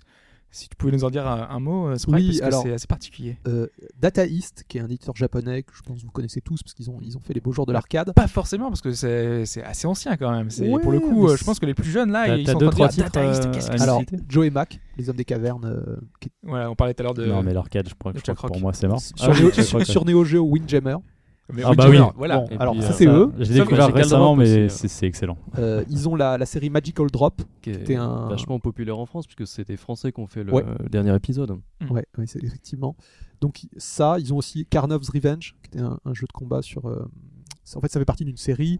Enfin, ils ont pas mal de, de petits jeux, euh, de choses comme ça. Et c'est un éditeur dataïste qui a, comment dire, qui a, qui qui déposé fait- le bilan. hein. déposé le bilan en 2004 et dont le catalogue avait déjà été racheté par euh, Gmod, un créateur de contenu mobile au Japon. Et là, Marvelous, donc, qui est l'éditeur bien connu, a racheté Gmod, donc ils mettent la main sur la plupart des licences dataïstes. Alors ça peut, ce que ça peut vouloir dire, c'est deux choses. C'est soit Marvelous va nous faire de, de nouveaux jeux avec ses vieilles licences. Donc, Moi, j'y crois pas trop, hein, parce que j'ai vraiment l'impression qu'ils ont racheté juste euh, Gmod Euh, pour, Gmod le, mobile. pour le mobile. Ouais. Et ce qui, s- une deuxième chose aussi, ils peuvent peut-être aussi euh, ressortir des titres sur les, les plateformes rétro, type Virtual Console ou Arcade Archive, ces, choses- ces choses-là. Donc euh, on verra, mais c'est bon, c'est à noter. Ah, Je les, je c'est- les vois bien ressortir Windjammers. C'est très demandé. Hein. c'est ouais. Fort probable. ouais. Je, je sais que le, le jeu est réclamé parce qu'il a, il est- il est- il a un statut de, de jeu culte. Ouais, puis il y a, l'émulation Neo Geo sur, euh, sur Wii U, il me semble, non? Sur Wii, c'était vrai. Sur Wii, c'était vrai. Et ils l'ont pas si- encore ils l'ont lancé, pas encore mais lancé. Bon, à mon avis, c'est faisable. hein. Sur Wii, il y avait une, une compilation qui était euh, Data East Arcade classique Mm. euh, qui était sortie avec euh, Ah pas oui. mal de titres euh, de, de Data East qui étaient à l'époque. Mais euh, du coup, je me suis renseigné moi sur Gmod euh, parce que je voulais savoir euh, enfin ce qu'ils avaient comme catalogue, etc. Mhm. Et, euh, et j'ai vu que le créateur, enfin le fondateur de la boîte, c'était le même fondateur que Game Arts. Et puisqu'en fait, euh, c'est euh, Takeshi Miyagi qui est le fondateur de Game Arts et qui est le créateur de Grandia et d'autres Oui. séries, qui a fondé euh, Gmod à l'époque. Oui. Et j'ai appris en plus qu'il était mort depuis. pour le coup, c'est quelqu'un qui avait énormément apporté dans le monde du jeu vidéo et des, des séries et des sagas qu'on aime beaucoup. Et je serais Et, curieux de euh, savoir à qui appartient l'IP Grandia, parce que euh, c'était un titre à la base euh, de Game Arts. Game Arts, mais Mm. c'était Enix qui l'avait édité. Bah, il s'était fait racheter, il me semble. hein. Parce que par exemple, le dernier, là, le Grandia 3, il était sorti sous la bannière Square Enix. hein. Oui. Mm, mm. Idem pour Lunar, hein, je, je sais pas à qui ça appartient ça actuellement. Ah, mais je sais que Xseed avait édité un Lunar, donc c'est peut-être Marvelous. Il y a des liens. hein. Mm, mm. Ouais, ouais. Euh, on va rester dans une histoire de catalogue avec euh, cette fois celui de Lucasfilm parce qu'on le dit souvent, ils sont assez difficiles à retrouver euh, tous ces titres assez anciens de Lucas. Et donc là, en l'occurrence, ils arrivent sur. GOG, Sur Good. Old Games. Ouais. Et c'est vrai qu'actuellement, de- depuis le rachat par Disney, ils ont tendance à un petit peu ouvrir les portes et à, et à laisser filtrer quelques titres. Alors là, c'est six jeux qui arrivent sur le, le catalogue de GOG. Donc on a Loom, Zack McCracken, The Dig, Outlaws, Indiana Jones and the Emperor's Tomb et Monkey Island 2 Special Edition. Et ce qu'il faut savoir, c'est que parmi ces titres, il y en a trois, donc Zack McCracken, Outlaws et Indiana Jones, qui sont, c'est la première fois qu'on peut les obtenir légalement en dématérialisé. Parce que sinon, il y en a, on peut Oui, les parce trouver sur etc. Mon- mais- Monkey Island est déjà revenu plusieurs fois, a eu un remake. Oui, Ah, surtout euh, que là, voilà. c'est déjà le remake qui est proposé par GOG. Ah, d'accord. euh, C'est Oui, oui, oui. C'est-à-dire qu'en fait, eux, GOG, je crois qu'il était disponible sur Steam, je suppose. Ouais, celui-là. Oui. Et donc GOG, euh, qui est un peu le, enfin qui a pas exactement le même catalogue que Steam, euh, vient de l'avoir. Mais ce qui est intéressant de noter, c'est qu'ils ont, euh, ils ont des jeux qui sont exclusifs maintenant pour eux. Donc comme Zack McCracken, Zack McCracken, qui est un, je sais pas s'il l'avait fait, mais on sait vraiment dans l'affiliation de Maniac Mansion, il y a des idées Oui, il y a Indiana. Jones que je veux faire. Moi, à l'époque, il me tentait bien et je l'avais jamais fait. Donc, euh... qui, qui n'est pas un point and click celui-là. hein. Euh, c'est quelle version Je sais même plus. Alors, parce qu'il y avait, y tellement de versions. Ça, c'est un jeu d'aventure. euh, C'est un jeu d'aventure celui-là? Ouais. Les, les deux seuls point and click, c'est le la dernière croisade et The Fate of Atlantis. Ok. Mais Zack McCracken est quand même vachement réputé.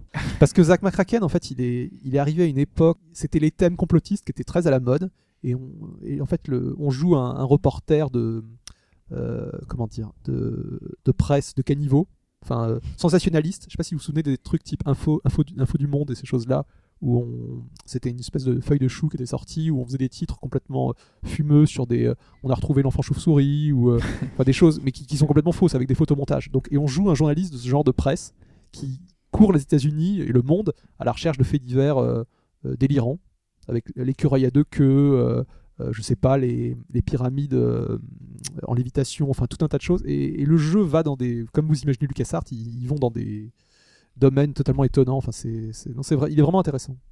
Ok, ben je te Très dis riche. un œil hein, maintenant qu'il est Mhm. disponible. C'est Ouais, le moment. surtout que la plupart sont à moins de 10 dollars, même moins que ça, je crois. Ah oui, oui, là, euh, euh, je regardais, euh, ils sont à 5. Ça vrai que ça dépend, hein. on va y aller plus anciens. Loom aussi, hein. ils ont Loom qui, qui est vraiment un, bon. un pur classique et c'est un, c'est un chef-d'œuvre ce, ce- ce Loom. Ils, Zach McCacken Loom, je crois qu'ils sont, ils sont à, ouais, à 5, un peu moins de 5 euros.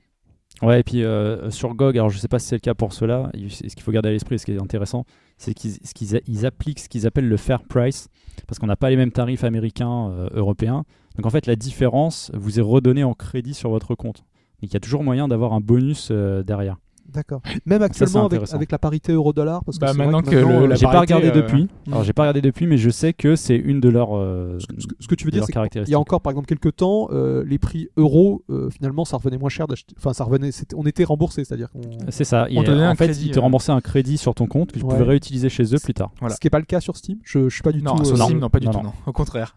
Ah. Ça, a- et GOG aime mettre ça en avant, ils Oui. en sont plutôt fiers. Ah, ils sont très fiers aussi de leur politique de sans DRM. Enfin, c'est vraiment leur. euh, Mais d'ailleurs, il y a leur, y a leur client euh, Ga- euh, Galaxy, je crois. Oui, c'est ça, Oui, le. Galaxy qui est arrivé. Je, l'ai, bah, je suis sur la- l'alpha. Ouais, c'est l'alpha, je crois. Mhm. Bah, c'est, en gros, c'est la, ça ressemble plus ou moins à la bibliothèque que vous avez quand vous êtes sur votre compte. Oui.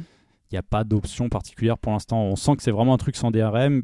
Peut-être une façon de gérer sa collection GOG plus qu'un client à la Steam. Pour l'instant, c'est ça en tout cas. Bah, L'idée c'était de récupérer des jeux et de pouvoir les lancer directement depuis, depuis Voilà, ça, même bah, si c'est des ça. jeux qui n'appartiennent pas à GOG. C'était euh, n'importe quel jeu, tu veux le lier à ton Steam Galaxy et ça permet de voir enfin, les gens à quoi ils jouent, euh, enfin toute le- la surcouche Pour- Steam mais sans Steam. quoi. Pour l'instant, c'est très très sommaire. C'est très sommaire Ouais. Ok. On va parler maintenant du, du service PlayStation Mobile parce que vous avez dû recevoir un mail normalement vous indiquant Oui, exact. euh, Mm. quelque chose. Moi, je l'ai supprimé direct. Bah, je l'aurais fait aussi, mais euh, je suis un petit peu touché directement. En fait, voilà, c'est euh, la fin du PlayStation Mobile. Alors, PlayStation Mobile, qu'est-ce que c'est? Parce que euh, finalement, je pensais pas très connu. C'était le service qu'avait mis euh, Sony en place pour euh, son téléphone Xperia Play et pour la PS Vita, qui était une sorte de, de catalogue commun. C'est-à-dire, il y a un SDK avec euh, une licence facile à obtenir. Euh, il y a la, la possibilité d'avoir une licence Unity avec et donc de développer des jeux. Alors, il, y a, il y a pas mal de jeux qui sont sortis. hein. Il y en a qui, il y en a deux trois qui sortent chaque semaine. Ouais, et là, récemment, là, on avait parlé de Ambition of the Slimes. euh, bah, il était sorti sur PlayStation Mobile, par exemple. Uniquement au Japon, mais en tout cas, il y était. Voilà. Parce que ça, ça permettait de faire sortir un jeu mobile directement sur Vita. Ouais, et donc ça permettait à tout le monde, il n'y a pas besoin de créer une entreprise, de se lancer dans le développement sur PS Vita, ce qui est quand même euh, vachement intéressant. Voilà, là, donc euh, le 15 juillet, ça sera la fin du, store PlayStation Mobile. Alors ça, à la limite, pourquoi pas, mais le, le plus, le plus gênant, c'est que pour les gens qui ont acheté des jeux, à partir du 10 septembre, il leur sera impossible de les retélécharger. Et si par exemple, euh, ils ont plusieurs comptes et qui désactivent leur PS Vita de temps en temps, eh ben ils pourront plus jamais jouer au jeu, euh, même s'ils les ont toujours sur leur carte mémoire, quoi. Parce que l'activation sera impossible. Ah ouais, c'est vraiment un service, il coupe tout du service. Là, ils coupent tout. si tu l'as sur ta carte mémoire et que tu touches pas, tu le garderas entre guillemets à vie. Mais Voilà. euh, à part ça, c'est fini quoi. Et ils préviennent bien les développeurs que euh, ils suppriment toutes les données du store, euh, toutes les données des jeux, des photos, tout ça. On pourra pas faire machine arrière, quoi. Du coup, c'est un peu dommage pour les pour ces développeurs indépendants qui justement utilisaient ce service. Qu'est-ce qu'ils vont faire? Est-ce qu'ils vont être obligés de passer par le système de Sony? Alors c'est ça en fait. Sony dit aux- a dit aux indépendants de passer par euh, le partenariat classique. Ah oui. il faut une société, tu proposes un partenariat à Sony et ensuite eux ils évaluent est-ce que c'est bon ou pas. T'as pas la facilité euh, que tu avec le PS euh, mobile où tu pouvais simplement être euh, une personne normale, pas une entreprise, faire une déclaration aux impôts euh, que tu vas recevoir de l'argent de la part de l'étranger, du coup développer pour le store euh, PSN. Donc Ouais. c'est un peu dommage, surtout que euh, bah, il y avait les mini sur PSP qui, avaient, qui avaient quand même plutôt bien marché. Il y avait eu Flying Hamster, il y avait eu le Velocity, il me semble, que c'était un jeu Ouais. mini. Donc bon, il y avait quand même quelques jeux Ouais, pas ça mal pouvait- qui étaient ressortis. Ça quoi. pouvait faire office de tremplin. quoi. Euh, complètement. Bah, et ça, toutes ouais. les petites boîtes, euh, enfin toutes les petites boîtes justement, les- tous les indépendants auraient pu, euh, enfin ont pu jusqu'à maintenant, jusqu'à maintenant faire comme ça et euh, là, du coup ça va leur, leur coûter de l'argent s'ils veulent. s'ils ils, ils ont pas ils ont pas donné de justification particulière à la fermeture du service? Moi, je Non. suppose que ça leur enfin ça leur rapporte plus grand chose. Ils veulent peut-être unifier leur, leur système pour récupérer les indépendants et, et voilà quoi. Bah, du coup, c'est des gros indépendants, quoi. C'est des gens oui, qui bah font oui, pour que le ça. coup, ouais. ouais. il va falloir s'investir et, et le faire sérieusement. Oui, c'est vrai. Bon, on va passer euh, une autre annonce qui concerne le mobile justement, mais le mobile est une société, euh, pour le coup là c'est vraiment Une société dont on parle pas beaucoup. on qu'on parle jamais, dont on parle jamais. C'est rare. c'est très très rare. Et cette société, évidemment, c'est Nintendo, puisque euh, c'est un petit peu l'annonce de la semaine. Euh, Nintendo a tenu une conférence pour annoncer finalement qu'il était en partenariat avec une société de mobile pour développer des jeux mobiles. Ouais, c'est un peu, je dirais même que c'est presque une des annonces de l'année. Parce que, euh, bon, je pense qu'on n'est pas, pas tous naïfs au point de se dire que Nintendo l'aurait jamais fait, même s'ils l'ont répété plusieurs fois. Satoru Iwata l'a déjà dit il y a quelques années. Le jour, et texto, il avait dit le jour où on fera du mobile, euh, Nintendo, euh, bah, le Nintendo qu'on connaît n'existera plus. Bah écoute, mon coco, t'es en train d'annoncer, tu fais un peu ton revers de veston là. Et du coup, ouais, ils vont faire un partenariat avec DNA. Je crois que c'est comme ça qu'on le prononce. Ouais. C'est Oui. comme ça, ouais Mm. qui eux euh, gèrent euh, un système mobile. Alors c'est pas vraiment des développeurs, c'est plutôt des, des systèmes d'unification de, De gestion de, compte. membres, euh, de gestion de compte voilà, ouais. sur euh, des jeux mobiles. Et c'est ce qui, ce qu'ils vont apporter en premier lieu à Nintendo.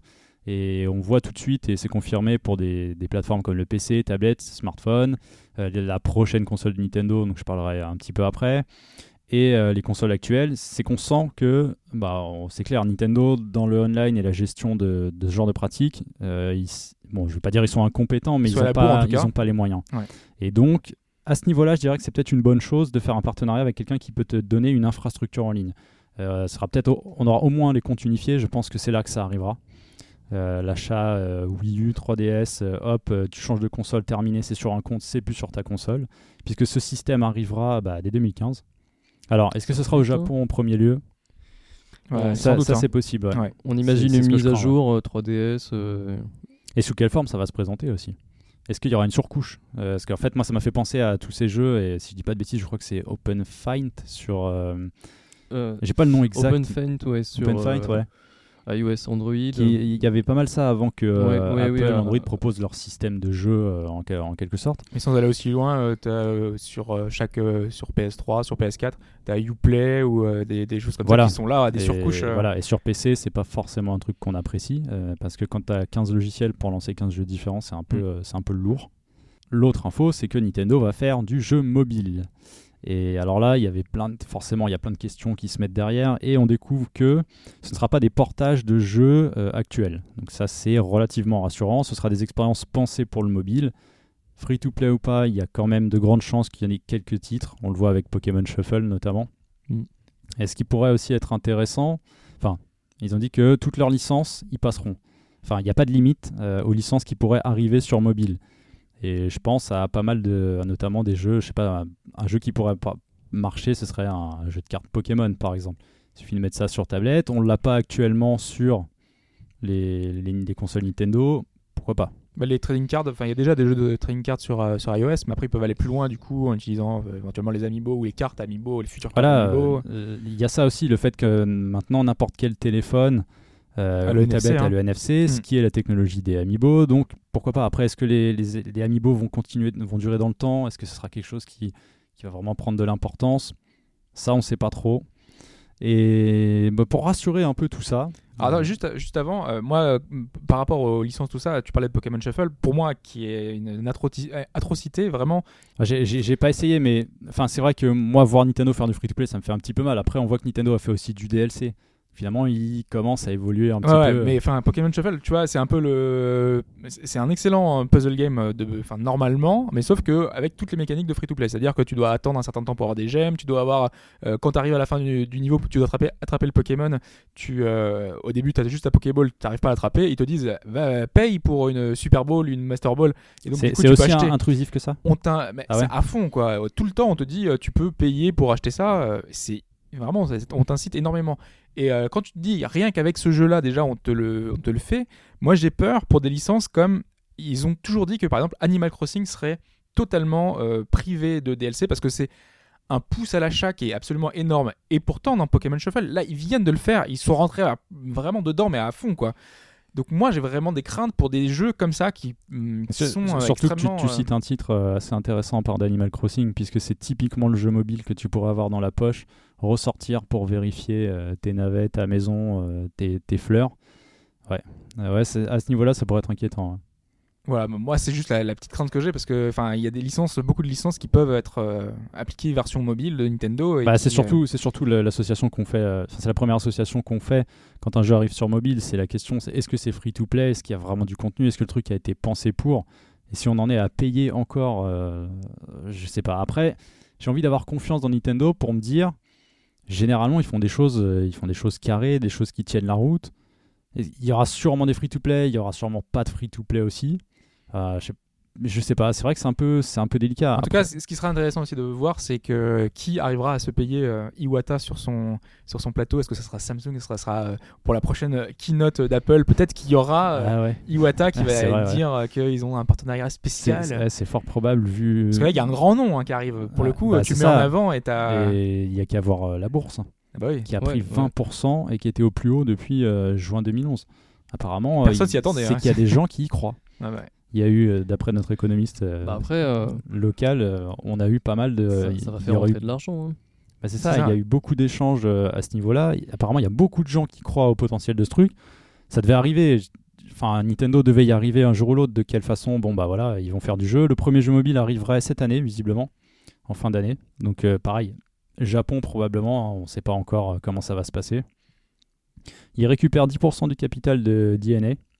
Et DNA euh, acquiert 1,25% du capital de Nintendo. Nintendo, ouais. Alors, C'est assez particulier, je suis pas un spécialiste de la bourse, mais, euh, mais voilà, ça rachète de part et d'autre. Et pour essayer de tempérer un peu tout ça, Nintendo lâche en fin de conférence qu'il travaille sur un nouveau système actuellement nommé la Nintendo NX.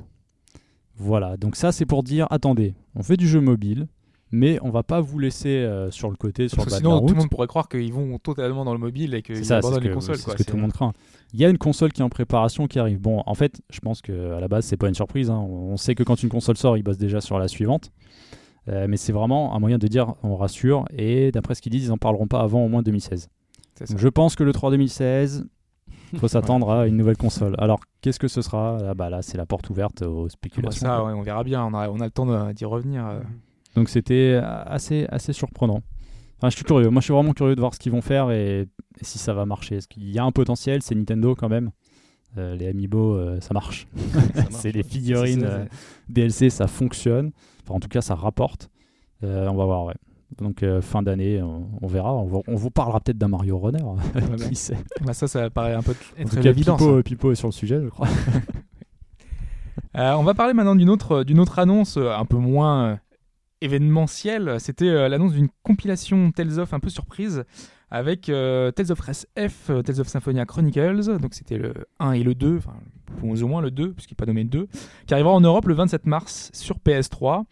Euh, et moi, je m'étais demandé en fait tout simplement pourquoi est-ce qu'il n'y a pas tous les Tales of dans la, dans la compilation, parce qu'on a Vesperia, on a l'Exilia, enfin l'Exilia, avait- c'était l'occasion de faire une, une super méga box avec euh, pourquoi- tous les Tales of. Pourquoi on n'a pas Vesperia Parce qu'il il a pas Et été voilà, traduit. hein. c'est exactement ça. C'est aussi simple que ça. C'est Ah oui, vrai, simple que dans ça. sa version PS3, il est pas arrivé chez Non, nous. non, non. Exactement, ouais, il est sorti ouais. qu'au Japon. Qui est excellent pourtant. Je sais pas si tu l'as fait sur 360, mais Si, si, je l'avais fait, ouais. il- c'est un très très bon Tales. Voilà, Mm. j'avais ma réponse tout seul. Tu, tu y as répondu très très bien.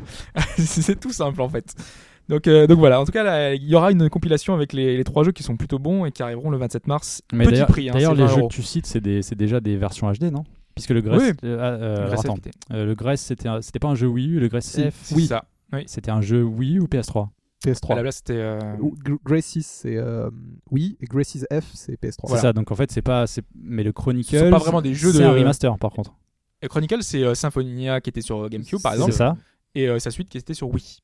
D'accord, donc ça, par contre, c'est le- vraiment des versions HD. Mais est-ce qu'elles Oui, étaient voilà. déjà sorties sur PS3, celles-ci? Oui, oui, elles Oui. sorties. Ouais, donc en fait, c'est vraiment une compilation, parce que C'est je pensais que c'était une compilation HD, en Oui, fait. Mais oui. euh, ouais, Bah, c'est ça plus reste moins une ça. compilation HD, mais de jeux qui sont déjà Voilà. sortis en Ouais. HD. Quoi.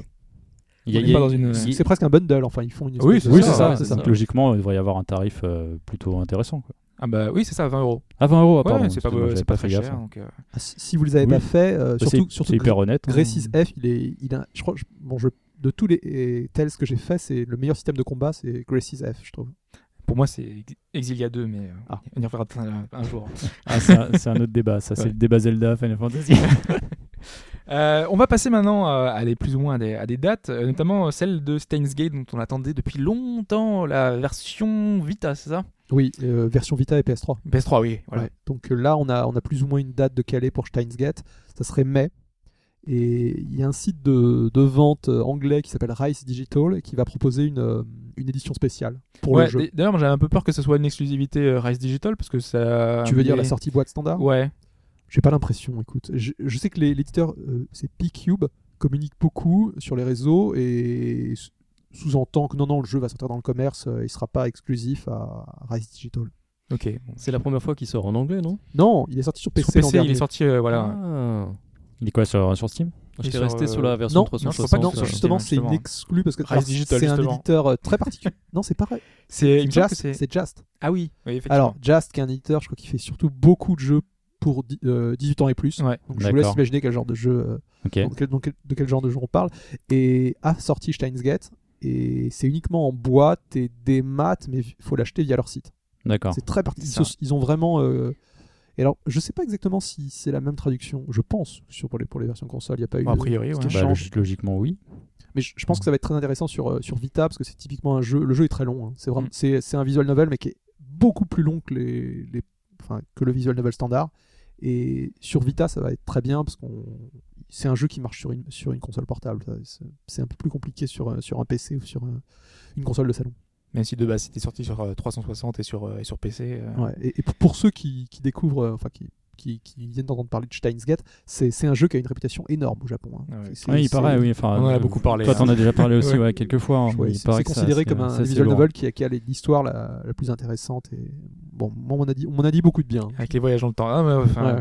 ouais, c'est- Bon, on va passer euh, à Azure Striker Gunvolt, dont on parle aussi beaucoup, Ouais, régulièrement, euh, ouais, régulièrement. On, on se demande s'il va arriver un jour. Et euh, là, ils ont annoncé enfin que toutes les certifications avaient été passées et il devra arriver incessamment sous peu sur nos 3DS européennes.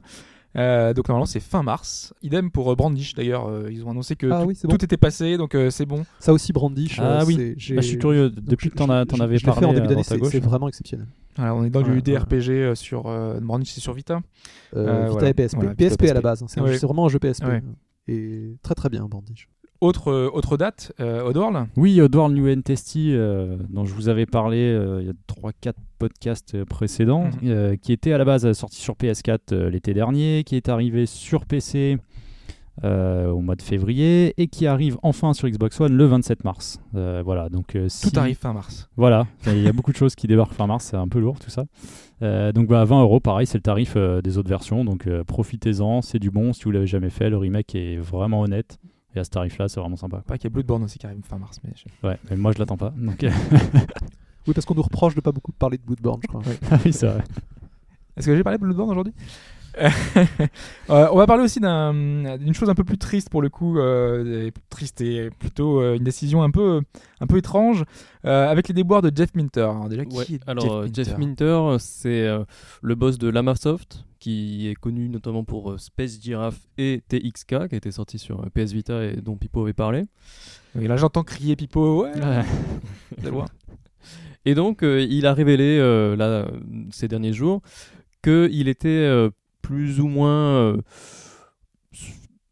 gêné par euh, Atari, parce Ouais. que Atari avait édité Tempest, et TXK est une sorte de suite spirituelle de Tempest. Et donc, euh, Atari lui reproche de d'être trop proche de Tempest. Le problème, c'est que ce que Atari lui reproche, c'est surtout d'être proche de Tempest 2000. Et Tempest 2000, il a été créé par Jeff Minter. Donc, c'est un peu bizarre. C'est-à-dire que on reproche au créateur d'avoir eu accès au code source qu'il a écrit pour écrire TXK.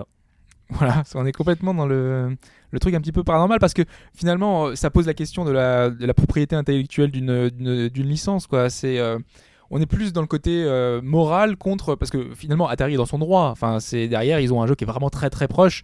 Et euh, j'imagine que si demain un éditeur faisait un espèce de Mario-like, euh, enfin, derrière Nintendo porterait, porterait plainte. Enfin, on est dans le- dans l'idée que si on fait quelque chose de très proche, forcément tu vas. Bah après, euh, on, a, on a un peu un cas similaire avec Inafune et Megaman. C'est-à-dire que.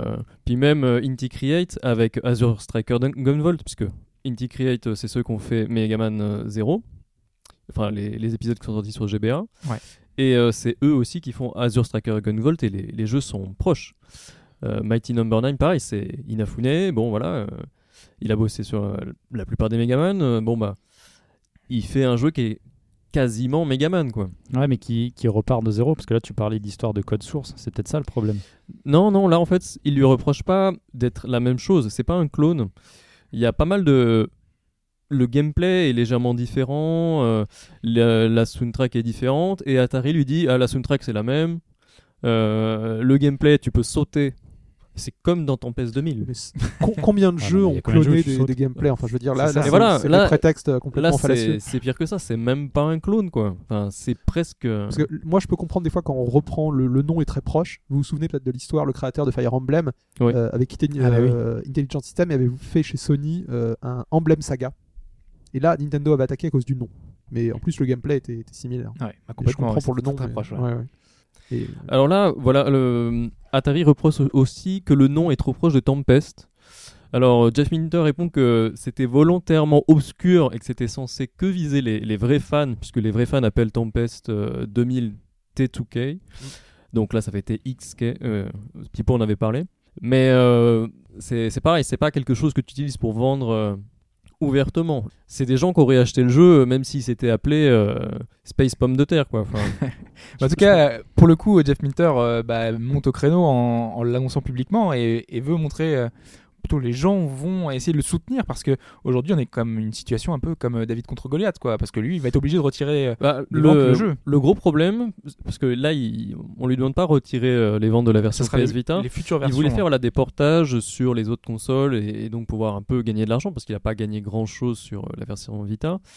Mais euh, Atari, du coup, l'attaque pas avec un seul procès, elle attaque avec plusieurs procès sur chaque point différent, ce qui fait que il va, s'il veut se défendre, il est obligé d'engager plusieurs avocats ou, au moins de participer à plusieurs procès, et ce qui là prend beaucoup plus d'argent. Ça lui met vraiment dans une position de, euh, bah, enfin, il peut pas vraiment faire grand chose, quoi.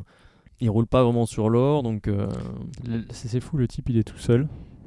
Ils vont le démolir. Mais surtout que je pense dans un truc légal, c'est lui qui gagne normalement, parce Et- que il est pas. Bah, justement, Et le pire, c'est que Atari n'en fait rien de cette licence. Ils n'ont jamais sorti de jeu par la suite. C'est ça qui est triste, c'est de dire euh, ah bah tu m'as piqué mes frites. euh, c'est enfin, c'est un peu ça en fait. On a l'impression que c'est une petite histoire de gamin. C'est- vraiment dommage. Ils vont ils vont le démolir. Alors peut-être pas justement les procès comme tu le dis feront peut-être la lumière sur ça. Bah ouais, Ça mais peut bon, se après, retourner il faut contre qu'il eux. puisse aller au procès. Ouais, Euh, c'est ça le, problème, vrai ouais. problème. Parce qu'après, il y a eu des, il y a eu plusieurs développeurs qui ont gagné comme ça. Euh, Il y a eu euh, Oracle qui avait attaqué euh, des gens qui étaient repartis avec euh, le- leur code source, mais finalement ils ont perdu. Euh, Il n'y a pas si longtemps, il y a eu un, informaticien français qui était, bon là c'est en France, qui était associé avec un docteur et ils avaient fait ensemble une application et puis finalement l'informaticien il en avait ras le bol ça correspondait pas à ce qu'il voulait faire et donc il est parti il a fait une autre version qui était très très proche et donc le docteur l'a attaqué mais c'est l'informaticien qui a gagné parce que le, la propriété sur le code source en France ne peut pas être attribuée à une entreprise il, il est attribué à la personne qui l'a écrit alors bon Mais là, c'est en France. aux États-Unis c'est pas tout à fait différent. pareil Mm. mais euh, les précédents montrent qu'il a ses chances quoi Très bien. Bah, en tout cas, on espère que derrière, ça ne sera pas néfaste pour lui, hein, qu'il y aura une issue et peut-être qu'avec euh, toute cette euh, médiatisation, euh, Atari fera machine arrière, même si derrière, ils sont quand même dans leur bon droit, entre guillemets, parce que Oui, la licence leur appartient. Oui, c'est vrai. ouais. On peut pas Ils non font plus, valoir euh, leurs droits. voilà. Même si c'est malheureux. Euh, on va rester dans cette histoire de, de licence avec ce qu'on appelle le focus de l'actu. Alors, maintenant, chaque semaine, on va essayer finalement de, de revenir sur un petit point d'actu et essayer d'en débattre. Et, euh, et cette semaine, on est parti finalement comme point de départ avec l'annonce du Kickstarter de Descent Underground. Alors, je sais pas si on pourrait définir un peu Descent. euh, comment est-ce qu'on on le ferait? Bah, Descent, c'est c'est un FPS euh, 360 degrés, c'est-à-dire qu'on est à l'intérieur d'un vaisseau spatial. Et euh, la grande différence avec les FPS classiques, c'est qu'on peut aller en haut, en bas. On peut même rouler sur les côtés et donc un peu inverser le, le décor, ce qui peut un peu donner le tournis. C'est ça, ça donnait souvent le, la nausée euh, pour ceux qui jouaient à, à l'époque. Et surtout que c'était labyrinthique. On était un petit peu enfermés dans des, des- des couloirs Ouais, très restreints. ouais, ouais. Et Mais euh, vraiment des couloirs qui partaient dans tous les sens, avec beaucoup de secrets sur les plafonds, sur les murs. euh.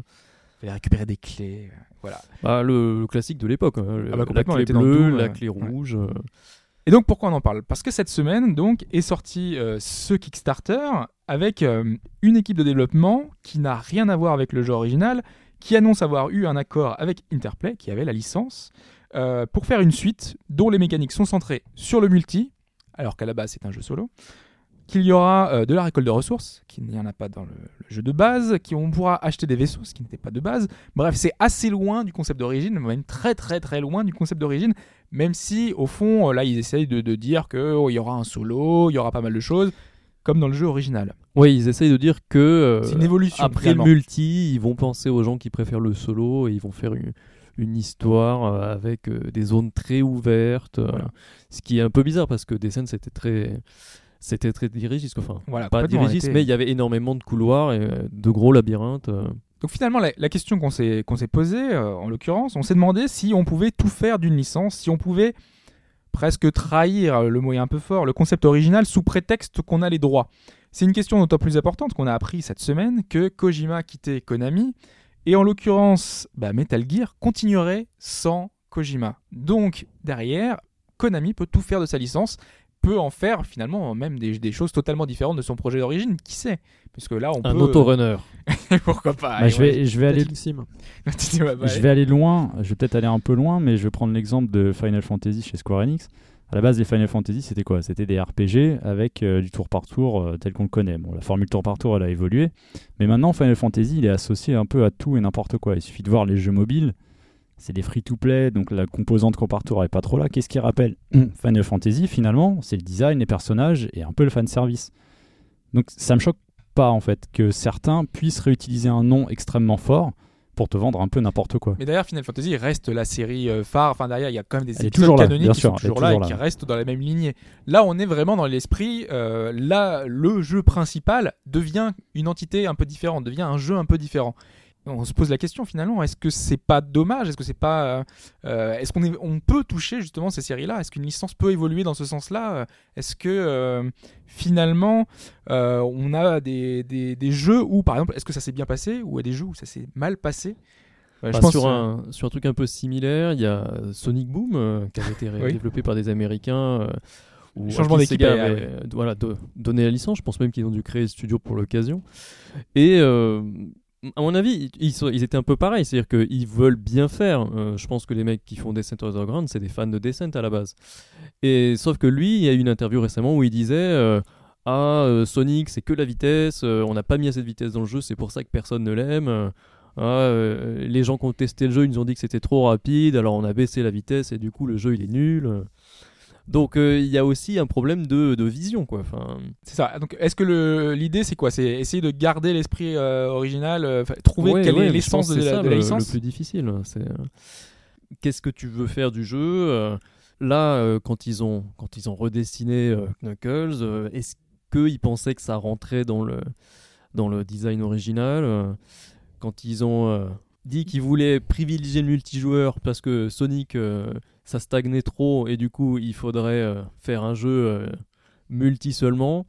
Bon bah C'est vrai que la décision est un peu étrange. Ouais, c'est vrai, non, puis Sonic Boom a, je pense aussi un gros gros problème de finition. Quoi.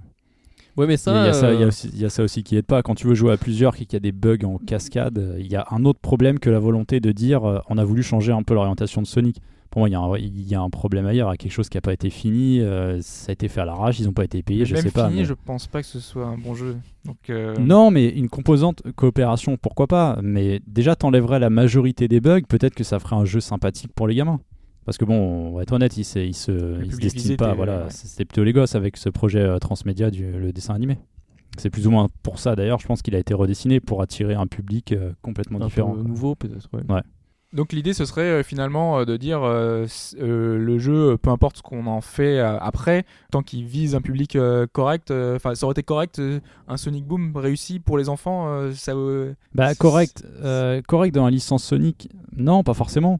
Mais après, ça, ça dépend de la représentation que tu as de toi d'un Sonic. Bon, on est d'accord, c'est la vitesse. Dans Sonic Boom, euh, Ah, bon, on n'est bah, pas tout à fait d'accord. euh. Ah, pour toi, c'est c'est- Bah, Mais pour non, moi, c'est l'alternance. euh. Non, mais pour moi, c'est- l'alternance différence- lenteur-vitesse euh, avec euh, les passages plateforme. euh. Puis bon, bien sûr, les loopings, la vitesse, c'est rigolo, mais même quand tu bah, ça fait partie tu- intégrante du Oui, système. Enfin, ah, forcément, Voilà, ce que tu veux dire, c'est les différents chemins que tu empruntes.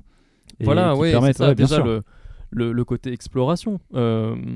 Dans, dans Sonic, de base, t'as as plein de chemins, t'as des niveaux vraiment à 3, 4, 5 embranchements, même sur Sonic et Knuckles, c'était sympa le, le possibilité de chacun peut aller là où il. Enfin, Tails peut prendre des chemins que Sonic ne peut pas prendre, Knuckles aussi. C'est quelque chose qu'on retrouve pas dans les Sonic actuels, par exemple. Mais au-delà de ça, quand même, il y a certains jeux qui ont réussi à, à passer ce cap-là en changeant totalement de, de, de direction et en, donnant quelque chose de correct. En tout cas, a priori, King's Quest de Sierra, qui été repris par un studio indépendant, donc une équipe totalement différente, euh, en l'occurrence, qui passe donc d'un point and click à un jeu d'aventure. Et pour le coup, le résultat a l'air plutôt bon. C'est le jeu qui a été montré à la conférence Sony. C'est ça. Ouais, Ouais, exactement. il est sorti? Je vois. Non, il n'est pas encore sorti. Il arrive euh, prochainement, là. Mais il a euh, des au bonnes, de euh, l'année. Il a pour l'instant des, enfin, les previews sont, sont plutôt bonnes et le jeu est totalement différent de ce qu'était à l'origine euh, le King's Quest. Complètement. hein. Même, Ouais. dans, même dans le, le visuel, je trouve qu'on a ces deux Ah bah ouais. univers totalement, totalement différents. King Quest avait plutôt une, une esthétique rétro, euh, euh, prince et princesse euh, d'antan. Et là, là, on est vraiment sur quelque chose de totalement différent. euh. Je suis curieux de voir ce que ça va donner, le résul- de résultat. C'est pour ça que finalement, eux ont changé de voie, ont, ont adopté, euh, finalement, ont un peu changé la licence en adoptant quelque chose de peut-être moderne, en tout cas plus euh, dans l'époque d'aujourd'hui. Mm. Et si ça marche, bah finalement tant mieux. Enfin, on Et voit c'est que c'est ça, c'est ça, je pense, le problème des, des anciennes licences quand tu veux les ramener un peu sur le devant. C'est peut-être la question principale euh, qui leur vient à l'esprit, c'est de se dire il faut s'adapter au marché d'aujourd'hui. C'est pour ça, peut-être, dans le cas de Descent, que les mecs se disent ah, faut forcément un multijoueur. Quoi. On l'a vu, on l'a vu avec beaucoup de licences. Je- euh, The Last of Us, euh, Tomb Raider, il n'y a pas eu de multi, mais. Ah, si, pardon, il y a un multi dans Tomb Raider, il y en a eu dans Uncharted. Ça sert à rien. Enfin, c'est vraiment des multi. Même dans Metroid, Bah, du front, quoi. euh, Metroid Prime, euh, il y avait un multi. Ouais, Ah, j'ai pas fait Metroid, mais il y avait un multi dans, dans Metroid. il y avait tout Ouais, ça, il y ouais, avait dans le, dans le Prime 2, aussi, il me hein. semble. Le- L'épisode Hunter, c'est ça. Ouais, ouais, mais même euh, avant ça, sur GameCube, euh, il y a un Mhm. mode multi, mais euh, Bon, bah, c'est. Un mode qui a perduré sur- les trois épisodes. Il était encore là dans le. Non, il me semble Ah, qu'il a disparu. euh, Mais Metroid en lui-même est un excellent exemple, puisque Metroid à la base c'est pas du tout un FPA, Oui. enfin ce, ce- Exactement. cette euh, first person adventure. Après, t'en as, je pense, qui. Mais c'est la transposition moderne de ce qui était à Oui, l'époque. euh, le- l'âme du jeu est là. Ouais, Voilà. mais c'est ça, parce que c'est bien fait, quoi. Ils ont C'est- réussi C'est terrible, à mais le- conserver. tu euh, prends le Prime, c'est Super Metroid en- à la première personne, mais c'est sinon c'est euh, tout y est. Finalement, c'est une modernisation réussie d'un d'un jeu d'époque. euh, c'est le, le genre de choses qui sont. euh, Peut-être peut-être plus discutable sur le Other M. Bon, moi, je l'ai pas fait, mais. Ah, j'ai j'ai bien aimé quand même. C'était c'était un peu particulier parce que les, les séquences dialogue euh, étaient peut-être un peu un peu elles prenaient peut-être un peu le pas sur le sur le jeu.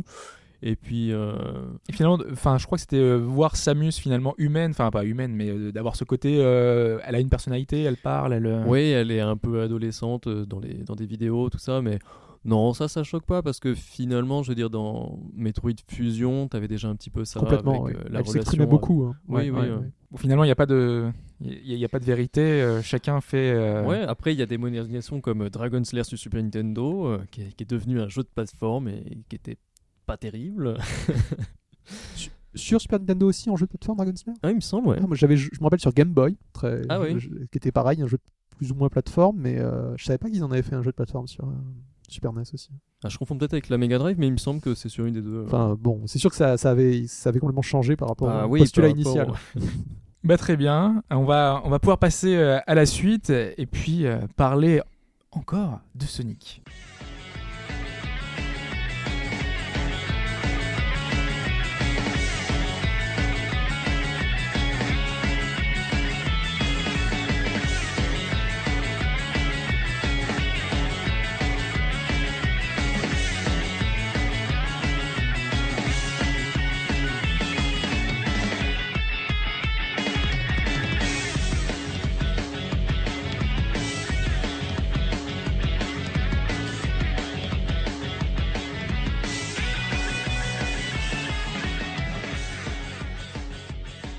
Donc Raph, tu as ton iPhone et Sonic Runners, tu vas pouvoir nous en parler. Ouais, alors euh, qui est aussi sur Android. hein. C'est Oui. euh, iOS Android, sorti en même temps au Japon. Alors, Sonic Runners, voilà, déjà, il est pas sorti en France, mais il est en anglais, donc si jamais vous avez un compte, euh, vous pouvez le récupérer. On va reprendre un peu au, au début. Qu'est-ce que c'est? Donc, c'est un. C'est un auto-runner, hein, comme son nom l'indique, développé par la. Sonic Team. Et c'est là que c'est plus étonnant, c'est que c'est le premier Sonic 2D de la Sonic Team depuis euh, Sonic et Knuckles. Ah ouais Donc, Ils avaient rien euh, fait depuis non, non, euh, Sonic 4, euh, Sonic 4 c'était Dims. Sonic Rivals sur PSP qui était aussi en 2D, c'était Backbone Entertainment. Et les Sonic Euh, Rush, les- c'était pas eux Non, Mais il y a tellement de Sonic, je me rends compte là. Et tu, tu débites les noms, je me dis ah ouais, celui-là je m'en rappelle, celui-là je m'en rappelle, celui-là c'était nul, celui-là c'était. oui, ils ont fait, ils ont fait plein. Il y a eu plein de jeux en, en 2D quand même hein, de- depuis, mais là c'est vraiment le premier fait par la Sonic Team, donc c'était un peu le grand retour. Il a été euh, annoncé comme ça par Sega. On voyait Sonic 1, Sonic 2, Sonic 3. Bon, ils ont montré Sonic 4 parce qu'il est, il est canonique et ils montraient euh, Sonic Runner où on voit Green Hill Zone, tout ça. Ça avait l'air super sympa et finalement, bah, c'est un free-to-play quoi. C'est-à-dire que j'a- J'annonce tout de suite la couleur, je suis pas fan. Et c'est bizarre parce que ça avait l'air intéressant. Enfin, Mais oui, ouais, il avait l'air bien. Ouais, alors on va commencer par les, on va, on va commencer par les trucs qui sont pas top, hein. Donc euh, les mécaniques de free to play, donc euh, là, c'est vraiment puzzle et dragon, hein, parce que je pense que c'est le modèle japonais. Moi, j'ai du mal à voir euh, comment ça peut être Puzzle and. Ouais, justement. franchement, c'est pareil. Les- Mais c'est mais quoi C'est des KO que tu, que tu payes euh, Non, alors en fait, t'as les anneaux et les anneaux rouges, euh, donc les anneaux rouges étoilés qu'on a dans Sonic depuis quelques années maintenant. Les anneaux, tu parles des, enfin, des, des, des rings enfin, ouais, des- ouais, les tu rings, ouais, voilà. Oui, c'est vrai que ça s'appelle Non, mais ring oui, mais c'est. c'est- Parce que, euh, un anneau, les- un anneau les dans anneaux- Sonic, on sait ce que c'est. Non, non, Il y a- mais il y a la, tellement de choses la version différentes. officielle, c'est ring, alors Oui. c'est ça. Et les, et les anneaux rouges, donc les red ring, c'est l'autre, donc la, la Donc monnaie premium. C'est ça, donc ça va être la monnaie. Voilà, et donc la monnaie premium sert à acheter des, des compagnons, donc euh, des chaos, euh, des cochons volants, euh, pourquoi pas, des destroyers, euh, et donc tout ça, ça donne des, des petits bonus à Sonic, c'est-à-dire qu'ils volent à côté de lui. Et on a par exemple, les, il y a certains chaos donc de Sonic Adventure qui simplement font multiplient le nombre d'anneaux euh, récupérés. Le, le Mais de la façon dont tu, le, tir. dont tu le dis, Donc- ça n'a pas l'air nécessaire enfin, de récupérer ces compagnons-là. c'est pas nécessaire si tu veux simplement jouer au jeu, mais le truc c'est que les t'as des high scores qui sont vachement mis en avant et c'est une des composantes majeures, majeures du jeu. Et si tu veux avoir un bon score, t'es obligé d'acheter ces trucs-là, quoi. Donc pour les gens qui sont Donc c'est pas basé euh, sur le ah temps comme un Sonic, enfin, comme un pas Sonic, un Alors- Rayman. euh, Alors on va, on va reprendre là-dessus. Donc euh, c'est de l'autorunner. Donc tu as un monde, par exemple ça commence par Green Hill Zone, c'est des mondes qui sont faits à la main, c'est pas des trucs générés. Donc euh, c'est souvent euh, vachement bien fait. Il y a trois, deux, trois euh, passages différents, euh, donc en hauteur, en milieu. Oui. Je, je- visuellement, je vois pas du tout quoi il ressemble. J'ai pas regardé. Oui, bah- il, est, il est très similaire aux épisodes Mega Drive? Oui, c'est-à-dire qu'il est en 3D quand même. Je pense que les sprites sont des, de la 3D rendue euh, avec un peu un effet cel shading, donc il y a des contours, tout Mhm. ça. C'est franchement c'est très joli, c'est beaucoup plus beau que Sonic 4 où, où Mhm. Sonic était pas l'animation était un peu bizarre quand il quand il courait. On n'a pas l'animation euh, un peu classique de Mega Drive où, où les où les pieds euh, deviennent des, Gros, là, des enfin, ronds un peu là, mhm. quand il court vite, mais donc on a on a simplement Sonic qui court quoi. Euh, donc on a le, décor qui avance, euh, des plateformes, on a des ennemis qui sont euh, ceux de Mega Drive, donc les, les coccinelles, les, les chenilles, les, espèces d'abeilles robotisées. Et donc on court, on récupère des anneaux, il y a des diamants aussi qu'on peut récupérer qui, font que augmenter le score et le combo. Et régulièrement il y a Robotnik sur les, sur les actes qui est là juste, on va dire, pour donner des anneaux finalement, parce que... euh, Quand tu le tapes, il te donne des anneaux, c'est ça voilà, quand tu le tapes, il te donne des anneaux, il balance des trucs qui font pas mal, euh, ou en tout cas. euh, Ouais, ce serait, ce serait pas le but non plus dans un runner. Ouais, mais en fait, c'est ça, il y a deux parties. Donc il y a les parties niveau classique, où tu, donc, tu rencontres Robotnik de temps en temps juste pour dropper des anneaux, et qui un peu euh, divise le monde. C'est-à-dire qu'à chaque fois que tu bats Robotnik, Sonic court plus vite et les, et les diamants valent plus de points. Donc en gros, plus tu vas loin et plus tu as un score euh, énorme. Et Du coup, là-dessus, C'est ce qui est- infini Alors, je ne sais pas, parce que je j'arrive pas à dépasser le troisième Robotnik en général. Ah oui, ah oui, tu. Mais, euh. Mais c'est pas un niveau en fait, ça s'arrête pas comme un Jungle Runner. Non, c'est vraiment. Oui, on va dire que c'est infini du coup. oui. C'est-à-dire que euh, il doit y avoir un moment où c'est trop difficile et t'es obligé de mourir ou un truc comme ça, je sais pas. Et donc, euh, quand tu termines le niveau, t'as un score, t'as ta position dans le classement. Quand t'es bien classé dans le classement, tu, tu peux monter de ligue. Plus t'es dans une ligue élevée, plus tu gagnes de points, plus tu récupères, récupérer des, des compagnons avec des niveaux élevés. La seule action que toi tu fais sur le jeu, c'est de sauter. Voilà, alors Sonic a un triple saut. D'accord. Tace euh, que j'ai débloqué récemment peut voler comme dans les trucs normaux. Euh, mais donc, en dehors de ça, le truc qui, je pense qu'ils ont voulu bien faire, mais euh, moi ça me, ça ne me plaît absolument pas, c'est l'histoire. C'est-à-dire que c'est un jeu extraordinairement scénarisé. Un scénario dans un Voilà. autorunner. Voilà, mais c'est ça, et c'est, ça ne fait que perdre du temps. C'est-à-dire que tu, tu commences, donc on te dit, le chapitre suivant va parler du cochon qui se fait enquiquiner par Robotnik. Et donc là, ça commence. Oh, qu'est-ce que tu fais, Sonic? Ah, je suis en train de lire le journal. Oh, est-ce que c'est intéressant? Oh, attends, écoute, c'est quoi ce bruit? Mais c'est Piqué le cochon alors ils vont le voir, Ricky pardon le cochon, ils vont le voir, oh je n'ai plus à manger, j'ai trop faim. Ils se disent, ah c'est sûrement Robotnik. Alors ils y De vont, toute façon, ça peut être que lui. c'est Sonic quoi. tu peux commencer à jouer, bon t'as un chargement parce qu'il y a énormément de chargement, Pourquoi Robotnik vole de la nourriture à un cochon? Bah, Ouais, parce qu'il veut un projet conquérir, ambitieux. il veut conquérir le monde. Des fois, là, euh, sur celle-là, je ne sais pas. Sur d'autres, c'est un peu plus logique. euh, Il y a tous les personnages de Sonic Colors qui sont là, donc les, les espèces d'aliens.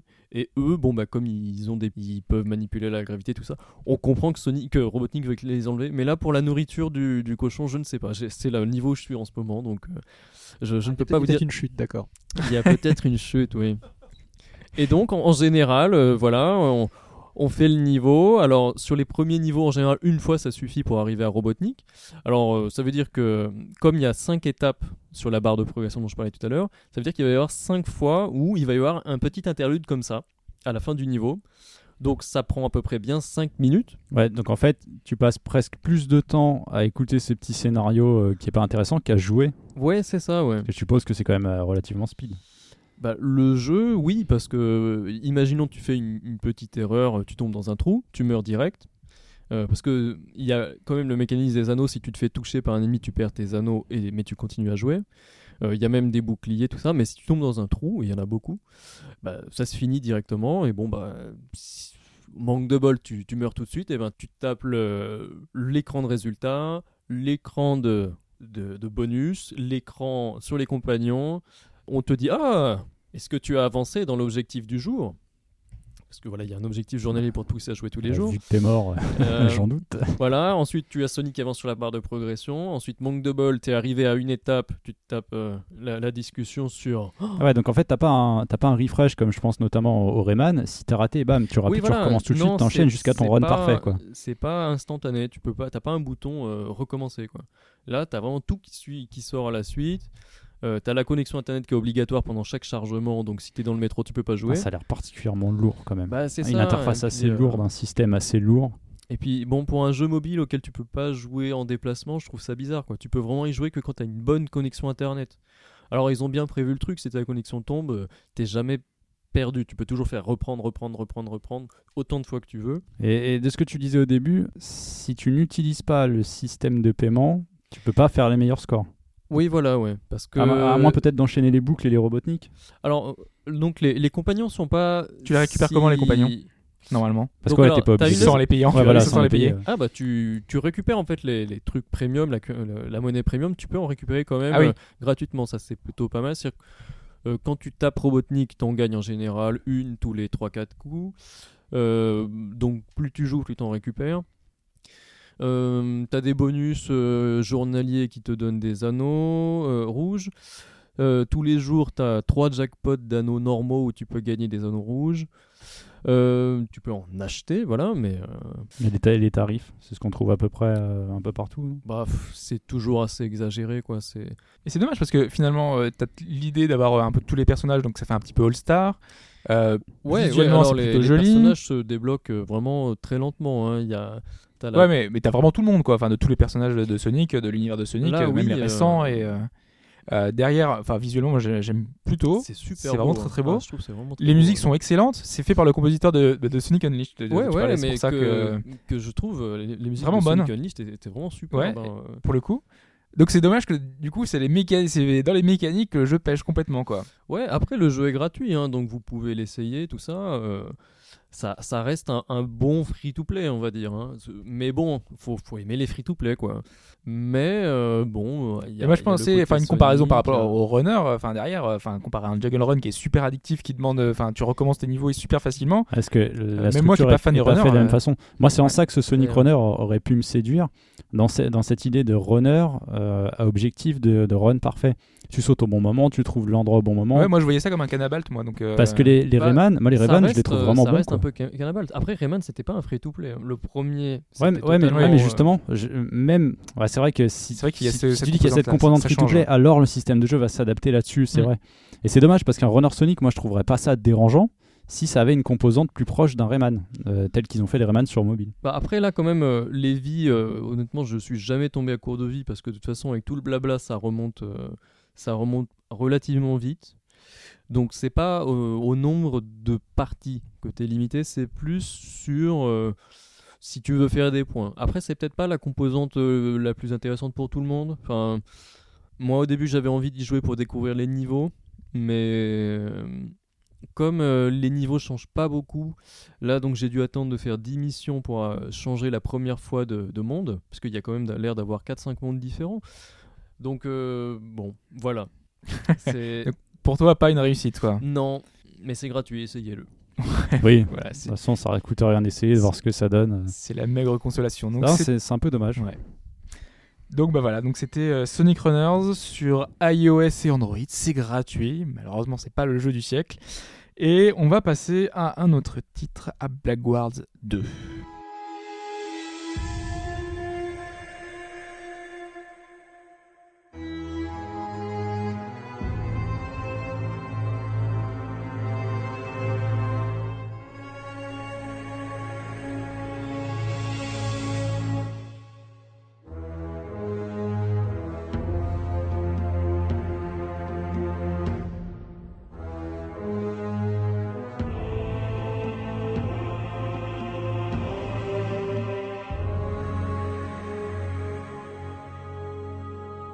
Donc je vais vous parler de Blackguards qui est un SRPG, lui, PC, En vrai.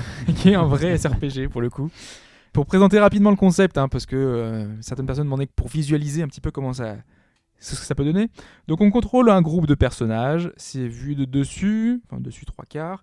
Euh, la carte est composée d'hexagones, ça se joue au tour par tour, et le but ce sera soit de tuer tout le monde, soit d'arriver à la sortie du niveau, puisqu'il y a un certain endroit qu'on peut accéder qui permet de terminer le niveau. Donc évidemment ça va demander de la stratégie, c'est pour ça que ça s'appelle SRPG, tout simplement.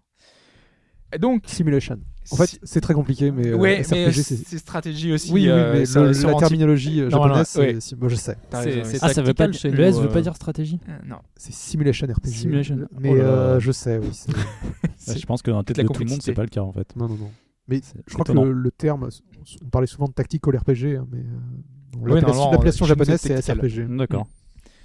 Donc euh, là, c'est le second épisode d'une série qui est issue d'un jeu de rôle papier allemand qui s'appelle L'œil noir. C'est vrai que tu en faisais référence et, euh, et L'œil noir, euh, donc il y a eu plusieurs adaptations, dont euh, Draken 5. Dans Ken 5, t'es plus proche d'un d'un Baldur's Gate dans l'idée quoi. Voilà, et c'est complètement différent. Donc là, on est dans, un, dans le SRPG. Et donc Blackguard se base sur cet univers qui est assez sombre et raconte sa propre histoire. Donc en l'occurrence, ça va être celle de Cassia, qui est une jeune femme dont on ne sait pas grand-chose au début. Le seul truc qu'on sait, c'est qu'elle est jetée aux oubliettes. Et vraiment, pour le coup, elle est oubliée, puisqu'elle va passer des jours, des semaines, des mois, des années euh, dans, dans ces oubliettes, avec comme seul compagnon des araignées. Et d'ailleurs, la, la première image, vraiment la première image, on a deux murs comme ça, on a Cassia qui est en face, et sur le mur, il y a des grosses araignées euh, vraiment euh, très présentes. Et c'est la première image du jeu qu'on a. Et si vous êtes arachnophobe, Faut ne jouez joue pas. joue à Shura. C'est un jeu pour Ashura. Je pense que Rick nous écouter déjà, il va être euh, apeuré. Et- mais c'est important en plus parce que hum, le- le- le- normalement, ces araignées, euh, quiconque se fait mordre, euh, c'est un petit peu l'histoire de ces araignées-là. Collant rouge et noir. Euh, soit il devient fou, soit il meurt. Donc euh, elle, en l'occurrence, elle se fait mordre. Donc elle se fait mordre au visage et plusieurs fois d'ailleurs. Et du coup son visage est complètement euh, défiguré, Mais déformé. horrible. Qu'est-ce que c'est que ça? Voilà, qu'est-ce que c'est que ce jeu? Mais sauf que évidemment, si vous regardez, euh, si vous recherchez un petit peu le jeu Blackguards, vous verrez que euh, sur la pochette, c'est elle, mais elle, elle a un masque en fait pour pour ne pas montrer euh, ses, ses morsures et cette défiguration euh, atroce. Parce que euh, ça va avoir de l'importance parce que euh, on sait pas tout le long du jeu si elle est folle ou pas, si euh, si elle est saine d'esprit. Euh, le, la, première, euh, le premier truc logique qu'il voudrait, ce soit qu'elle veuille se venger de celui qui l'a enfermée. Non, elle, la seule chose qu'elle veut faire une fois qu'elle est sortie, parce qu'on sort, ce n'est pas un spoiler, c'est le prologue. La première chose qu'on nous demande de faire, c'est de sortir de, de ses oubliettes. Elle, ce qu'elle veut, c'est du pouvoir. Et ce qu'elle veut, c'est accéder au trône, tout simplement. Pour ça, eh ben, elle va avoir besoin de, recruter des personnages, euh, certains personnages qu'on retrouve justement du premier épisode. C'est ce qui va faire le lien, parce que sinon, les deux jeux sont décorrélés. Moi, j'avais pas fait le premier, euh, j'ai essayé de me raccrocher à certaines choses, mais en fait, euh, les jeux sont totalement indépendants, donc il n'y a aucun souci. Vous pouvez y aller faire ce second, épisode sans, avoir fait le premier, il n'y a, pas de souci. Donc là, le but, ça va être d'accéder au trône, et ça va se faire par étapes. C'est-à-dire qu'on a une carte un peu globale, assez bien faite, façon carte à l'ancienne, euh, mais avec euh, des, des reliefs. C'est vraiment super joli, un peu, euh, c'est très stylé, avec notamment les, les- les nuages qui passent devant nous, qui sont un peu papier. J'ai- J'aime bien ce rendu-là, sur 3D, ça rendrait super bien avec la, avec la 3D. Enfin bref, Ok. je m'égare. J'aime bien, bien ce rendu-là. Euh, ce qu'on fait, en fait, sur la carte, il y a différents lieux qui sont reliés par des routes, forcément, et nous, on va avancer de lieu en lieu en passant par ces routes-là, et on va conquérir progressivement la carte. Parce qu'en fait, chaque lieu, ce sera un affrontement. Des affrontements qui seront différents suivant que ce soit un camp, que ce soit une ville, que ce soit euh, un fort, puisque chaque, euh, lieu a un espèce de, d'environnement un peu différent. Une fois qu'on a ce lieu et qu'on gagne le combat, finalement on conquiert, on libère ce lieu, et on va pouvoir les visiter façon point and click. Ce qui est vraiment euh, quelque chose de- particulier et que, dont on s'attend pas. Euh, en fait, euh, il y a les personnages vus de côté. On peut pas se déplacer, hein, mais simplement il y a des interactions dans le- l'environnement qui est recréé. Et on va pouvoir donc parler avec eux. on va pouvoir parler avec nos propres personnages parce qu'ils sont représentés. Donc ceux de notre équipe qui vont être là. les personnages de base, hein, parce qu'il y a des mercenaires qu'on peut recruter, mais eux, on peut pas leur, leur parler. On peut parler avec les personnages principaux finalement, et c'est f- façon euh, de, de- d'en connaître plus sur eux, parce que tout le background est travaillé comme ça. Il y a une, écriture qui est très bien faite, qui permet d'avoir une espèce de, dialogue avec, euh, avec ces personnes-là, euh, qui approfondit euh, finalement l'histoire. Il y a également, et c'est une des particularités du jeu, des décisions à prendre. Parce qu'en fait, de nombreuses fois, on va nous demander de faire des choix.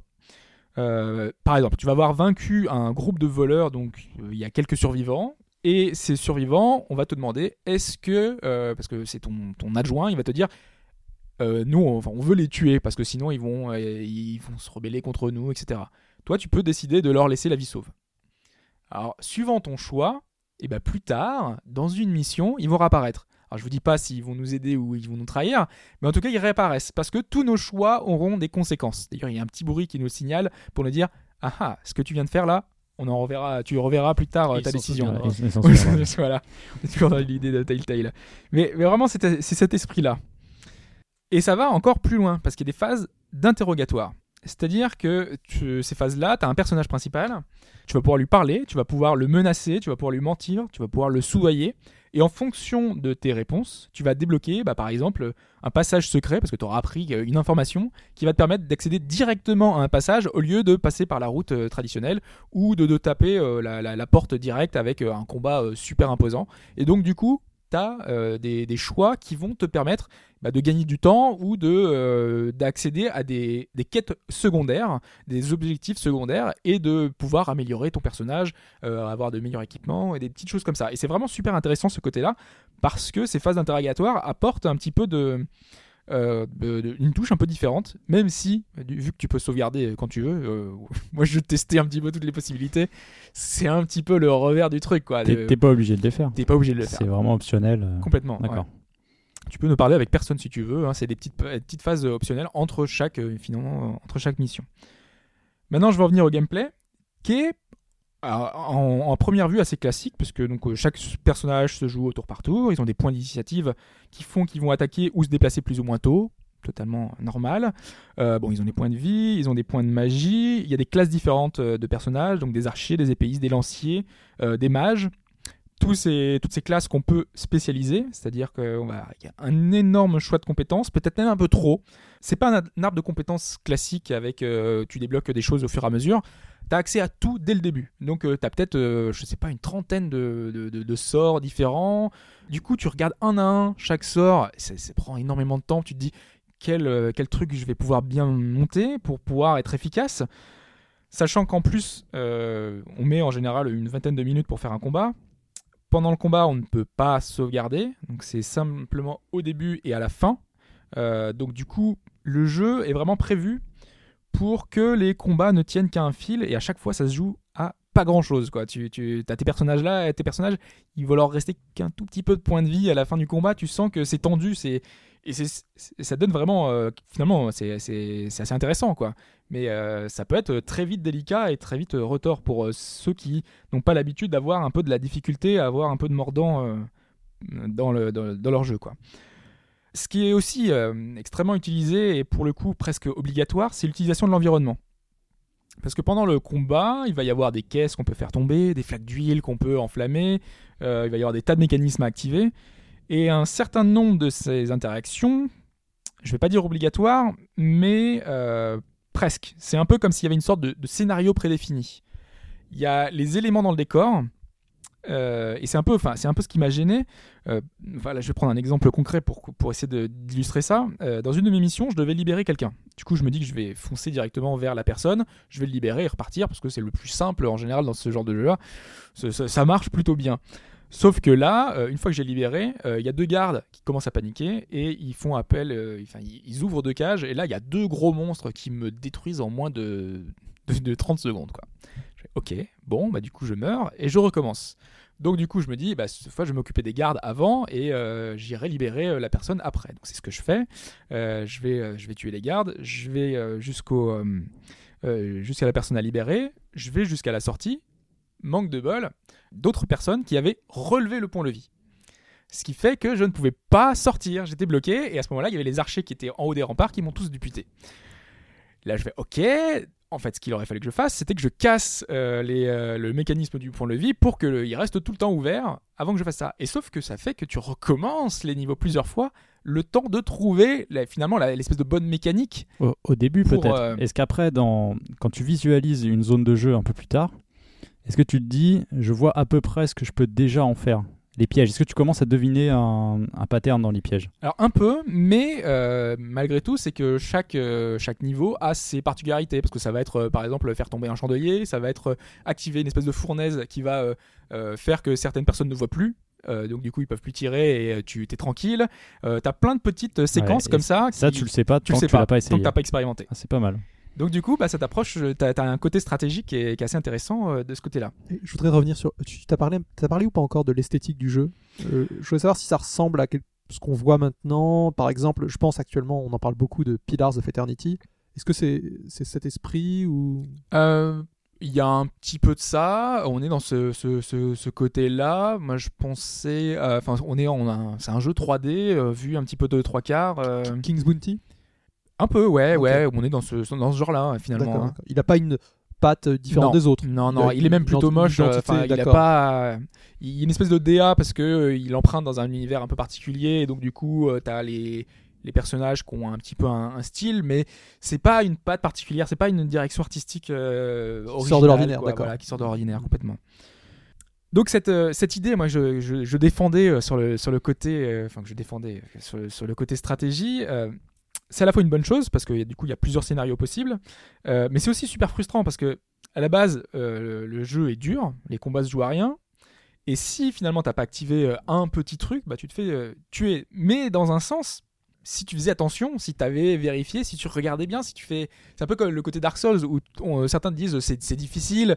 Mais en fait, si tu fais attention à ton environnement, finalement, c'est- ça te pousse à jouer plus lentement, de, à vraiment faire attention à ton environnement. Ah, c'est- c'est plutôt intéressant. J'ai Divinity Original Sin qui me vient en tête. euh, mais c'est un peu C'est ça. à ça ouais. que je pensais. Mm, ouais. Complètement. Est-ce qu'on sent la patte allemande Je veux dire, est-ce que on a l'impression on joue pas un jeu américain? Pas tellement, Pas non, tellement. non, non, parce que, euh, enfin, là, les, les développeurs, c'est Daedalic qui avait fait euh, des point and click euh, d'Eponia notamment, qui sont assez drôles et qui Mhm. sont une touche un peu cartoon. euh, qui, est, qui, est très, qui sont très réussis. Et là, pour le coup, ça, ça ressemble plutôt à des RPG assez génériques. Donc, il n'y a pas vraiment de patte. Peut-être que la patte, elle serait au niveau du. Enfin, de la narration, pas de, enfin, de la narration, de, de, ce côté euh, est- extrêmement travaillé au niveau de l'écriture, avec euh, les personnages, avec l'approfondissement, avec euh, le côté choix, qui est, qui est plutôt intéressant et qui, je pense, tient justement du côté jeu de rôle allemand de base, qui fait que ça te donne envie de poursuivre et de- d'en connaître un peu plus, même si c'est pas non plus extraordinaire, c'est plutôt intéressant de ce côté-là. Euh, après, pour euh, aller vers plutôt des côtés des reproches, parce que là, jusque-là, euh, tout ça, j'ai plutôt apprécié. Bah, le jeu est vraiment voilà, pas très beau, c'est parfois, parfois très moche. Il y a un petit souci de caméra, parce que c'est une caméra, une espèce de caméra fixe, qui est assez frustrante. Une, tu peux pas bouger à 360.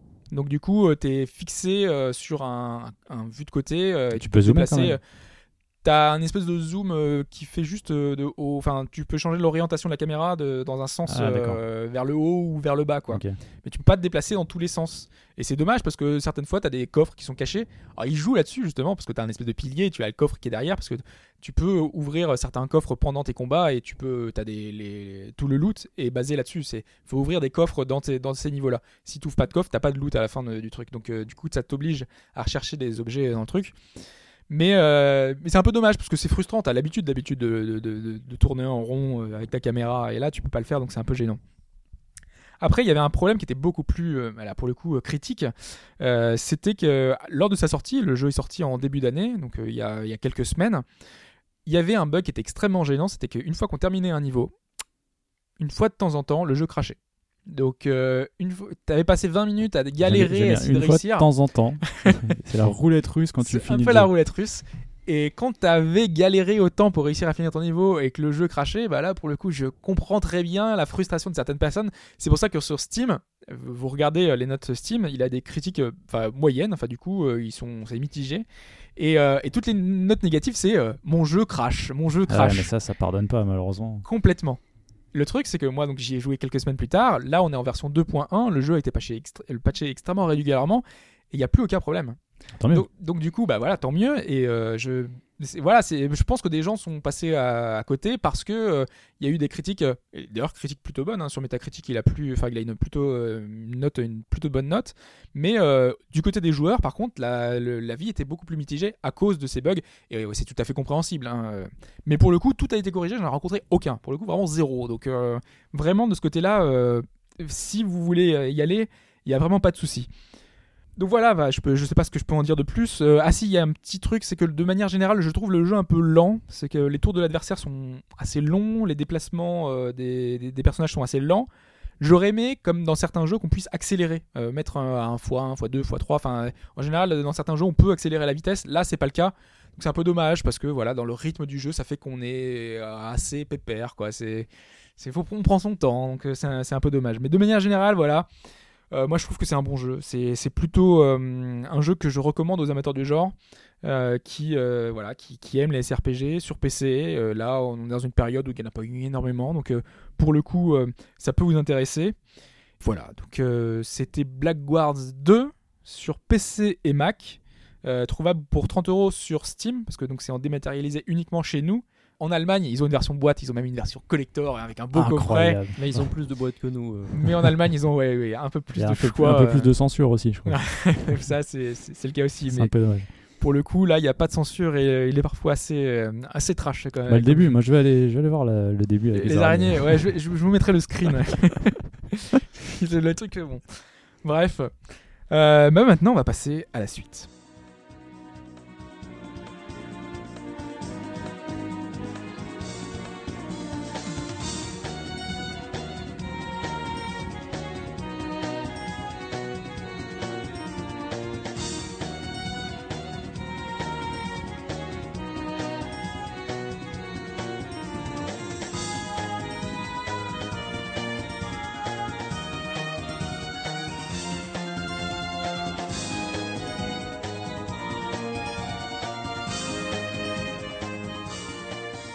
Et la suite, c'est Hero Emblems. Donc, euh, aucun rapport avec Fire Emblem.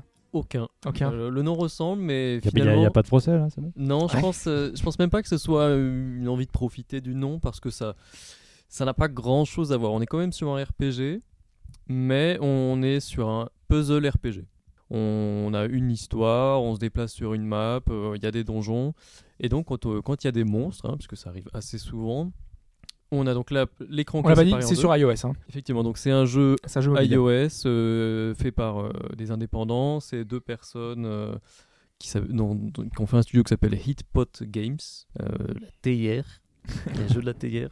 Le jeu est sorti le 8 janvier, il coûte euh, 4 euros. Et donc pour revenir au système de jeu, donc l'écran est divisé en deux parties. On a en haut la vue un peu Final Fantasy avec notre équipe d'un côté et les ennemis de l'autre. Et en dessous, euh, la partie euh, Puzzle Games qui ressemble encore à Puzzle et Dragon, où euh, quand on fait des combos, les personnages attaquent. Et c'est comme ça qu'on résout les combats, qu'on gagne de l'expérience. Alors, aucune mécanique de free-to-play. hein, on achète le jeu, il y a tout. Et donc là, ce qu'on a à la place, c'est le côté une couleur, ou en tout cas un objet dans la grille, est associé à un personnage. Euh, c'est aussi un match 3, donc façon euh, diamant. euh, donc on est finalement sur aussi ce que propose un peu Puzzle et Dragon. Sauf que Puzzle et Dragon, il y a un truc où on peut déplacer à l'infini. Là, on est vraiment sur du Bejeweled classique. Alors Oh. attends, euh, j'essaie de, de Ouais. comprendre. Donc euh, on arrive, on est, euh, on est sur la map, on fait, je choisis le, ce niveau-là. Donc quand se lance Alors, le niveau, t'as le direct le puzzle? Ouais, c'est ça. C'est-à-dire que, bon, sauf euh, histoire, hein, euh, on est vraiment sur une map, on, avance, il y a des chemins, il n'y a pas. Il n'y a pas des combats sur tous les points de la map. hein, y a, euh, simplement, tu peux te déplacer entre deux villes, entre un donjon, tout ça. Il y a des combats aléatoires. C'est-à-dire que quand tu te déplaces, tu peux te faire intercepter. Quand un combat commence, enfin quand tu arrives dans une ville par exemple, tu peux acheter, tu peux pas dialoguer avec les PNJ, mais mais donc voilà, il y, a les- magasins. Et donc il y a les points euh, avec des points d'exclamation sur la map qui sont les endroits où l'histoire continue. Donc euh, tu y vas, il y a souvent un dialogue. Et ensuite euh, tu rentres dans le donjon. Ou alors le, dialogue, est à la fin. Tu rentres dans le donjon et quand tu arrives dans le donjon, tu es vraiment dans le, le côté puzzle et dragon. C'est-à-dire tu as des vagues. Dans chaque vague, il y a un certain nombre d'ennemis tu bats les ennemis, tu passes à la vague suivante, et une fois que tu arrives à la fin de la vague, enfin à la fin de toutes les vagues, souvent tu as un boss. Alors tu as des boss tout le temps. hein. Alors là c'est le, bonheur euh, au boss. Euh, alors il y a aussi pas mal de swap color, mais sur les boss, euh, pour l'instant pas tant que ça. Moi je- j'en suis à une quinzaine d'heures de jeu à peu près. J'ai vu que un boss réutilisé. Mais quand tu dis, euh, enfin, enfin, du coup, les affrontements, c'est vraiment le, le- le puzzle game. donc C'est tout le temps du puzzle Voilà, game. oui, pas c'est du- tout le temps du puzzle game, Oui. mais c'est présenté plus comme un RPG. C'est-à-dire que, dans l'écran du haut, on a les, les petits personnages. voilà, on a les euh, personnages qui se combattent, qui combattent, et donc sur la partie D'ailleurs, c'est un look très euh, enfin, japonais euh, avec, euh, avec euh, le, une mage, avec. euh, Ouais, c'est ça. Donc on a, c'est, C'est- C'est un jeu de quelle nationalité euh, à la base? C'est taïwanais. taïwanais. Alors c'est très inspiré des MMO sur, euh, euh, les personnages. C'est-à-dire qu'on a deux DPS, un à l'épée, un magie, euh, donc les dégâts. On a une, une soigneuse, on a un tank qui fait aussi des dégâts quand, la barre de, tank est à fond. Donc on a deux barres de vie, on a une barre de vie, une barre de défense. La barre de vie c'est la somme de- des points de vie de tous les personnages de l'équipe. Euh, ils peuvent pas mourir individuellement, ils meurent quand la barre est à zéro. Euh, la barre de bouclier, donc c'est la barre un peu du tank, c'est-à-dire que lui, il se met en avant quand, quand la barre est, est remplie, et les dégâts sont pris d'abord là-dessus et ensuite sur la barre de vie. Quand la barre de vie est à zéro, on est mort, et la mort est, euh, on va dire, définitive, pas, pas dans le sens où quand on, on meurt, on revient, on recommence à zéro. Ta sauvegarde est effacée. Non, voilà, pas, pas comme En ça. mode hardcore. Mais en gros, euh, t'es dans un donjon, euh, t'as battu 5-6 vagues, voire 7-8. euh, tu, tu, même genre, tu es arrivé au boss, tu meurs, bah, tu recommences le, donjon à zéro. hein. Tu n'as aucun des loots que tu as récupéré dans le donjon qui est, qui est conservé. Donc là-dessus, vraiment un peu à l'ancienne aussi. C'est-à-dire que. Il n'y a pas de mécanisme, euh, tu parlais de free-to-play tout à l'heure, il n'y a pas un truc euh, qui permet de faire euh, je Non, non, veux non, euh, non, euh, garder. Tu es mort, il n'y a pas. Oh, achète, tu vas pouvoir revivre. Résurrection. Non, non, non, non. non. Là, il n'y a aucun sort de résurrection d'ailleurs, hein, ce qui est peut-être un peu dommage, mais. Mais donc voilà, là, là tu y arrives pas. Soit c'est de ta faute parce que tu tu joues pas bien, mais c'est assez rare. Finalement, souvent, c'est que t'as pas compris quelque chose. Enfin, je veux dire, c'est pas parce que tu joues pas bien. Souvent, tu peux te débrouiller même quand tu joues pas très bien. Souvent, c'est que t'as pas compris quelque chose, et c'est là que le jeu est vachement bien. C'est euh, T'as plein de mécaniques différentes, ça change assez souvent parce que chaque ennemi a, son, a sa façon un peu de jouer. Donc t'as le, le truc classique, c'est les points faibles. Euh, chaque personnage a son, son type au début, mais après, avec les skills que tu apprends, tu peux changer un peu de, de, de type. Donc il y a le feu, la glace, l'électricité, le poison. Ça se choisit avant, de, avant le combat? Voilà, avant le combat, tu peux pas changer en combat. Euh, il y a ensuite euh, les ennemis qui ont des, des malus plus ou moins permanents, c'est-à-dire que ils font des choses sur les, sur les éléments de jeu de- du puzzle. Donc tu peux avoir, euh, euh, par exemple, il y a le poison, donc il y a un élément qui est empoisonné, et tant que tu l'as pas supprimé du terrain, chaque tour, tu perds de la vie. Et ça, je trouve que c'est vachement original finalement, parce que euh, tu dois vraiment jouer d'une certaine façon pour un peu guérir ou alors t'as des bombes, t'as des chaînes et à chaque fois ça apporte quelque chose sur la façon de jouer quoi. Euh, Moi, j'ai pas compris du tout. bah, c'est un- j'ai pas trop envie de le dévoiler. En fait, ce que ce que j'ai, enfin ce que je comprends, je pense, c'est ce que tu veux dire, c'est comme si en quelque sorte il y avait euh, attaque, magie, objet, mais que c'était Ouais. représenté par les combinaisons. Il va falloir que tu alternes volontairement. Ouais, alors objet, il y a des vrais objets que tu peux acheter tout ça et que tu peux utiliser en plein combat. C'est euh, de la vie, c'est euh, de la mais remettre qui, de la mais qui défense. passe pas par le système de puzzle, si? Non, alors eux, non, les objets, voilà, c'est vraiment. euh, tu, tu y arrives pas, bah, tu, stockes des, tu stockes des potions. Tu peux en équiper 4 avant le combat et tu peux les utiliser, mais tu peux pas prendre plus que 4 pendant un donjon. Donc ça reste euh, limité. Mais euh, voilà, pour donner l'exemple du poison, puisque j'étais parti là-dessus, euh, tu as un certain nombre de, cases, enfin de cases, euh, d'éléments, c'est des emblèmes dans le jeu, qui sont empoisonnés. Et donc voilà, chaque tour, tant que tu les auras pas supprimés, tant que tu les auras pas utilisés, tu vas perdre de la vie.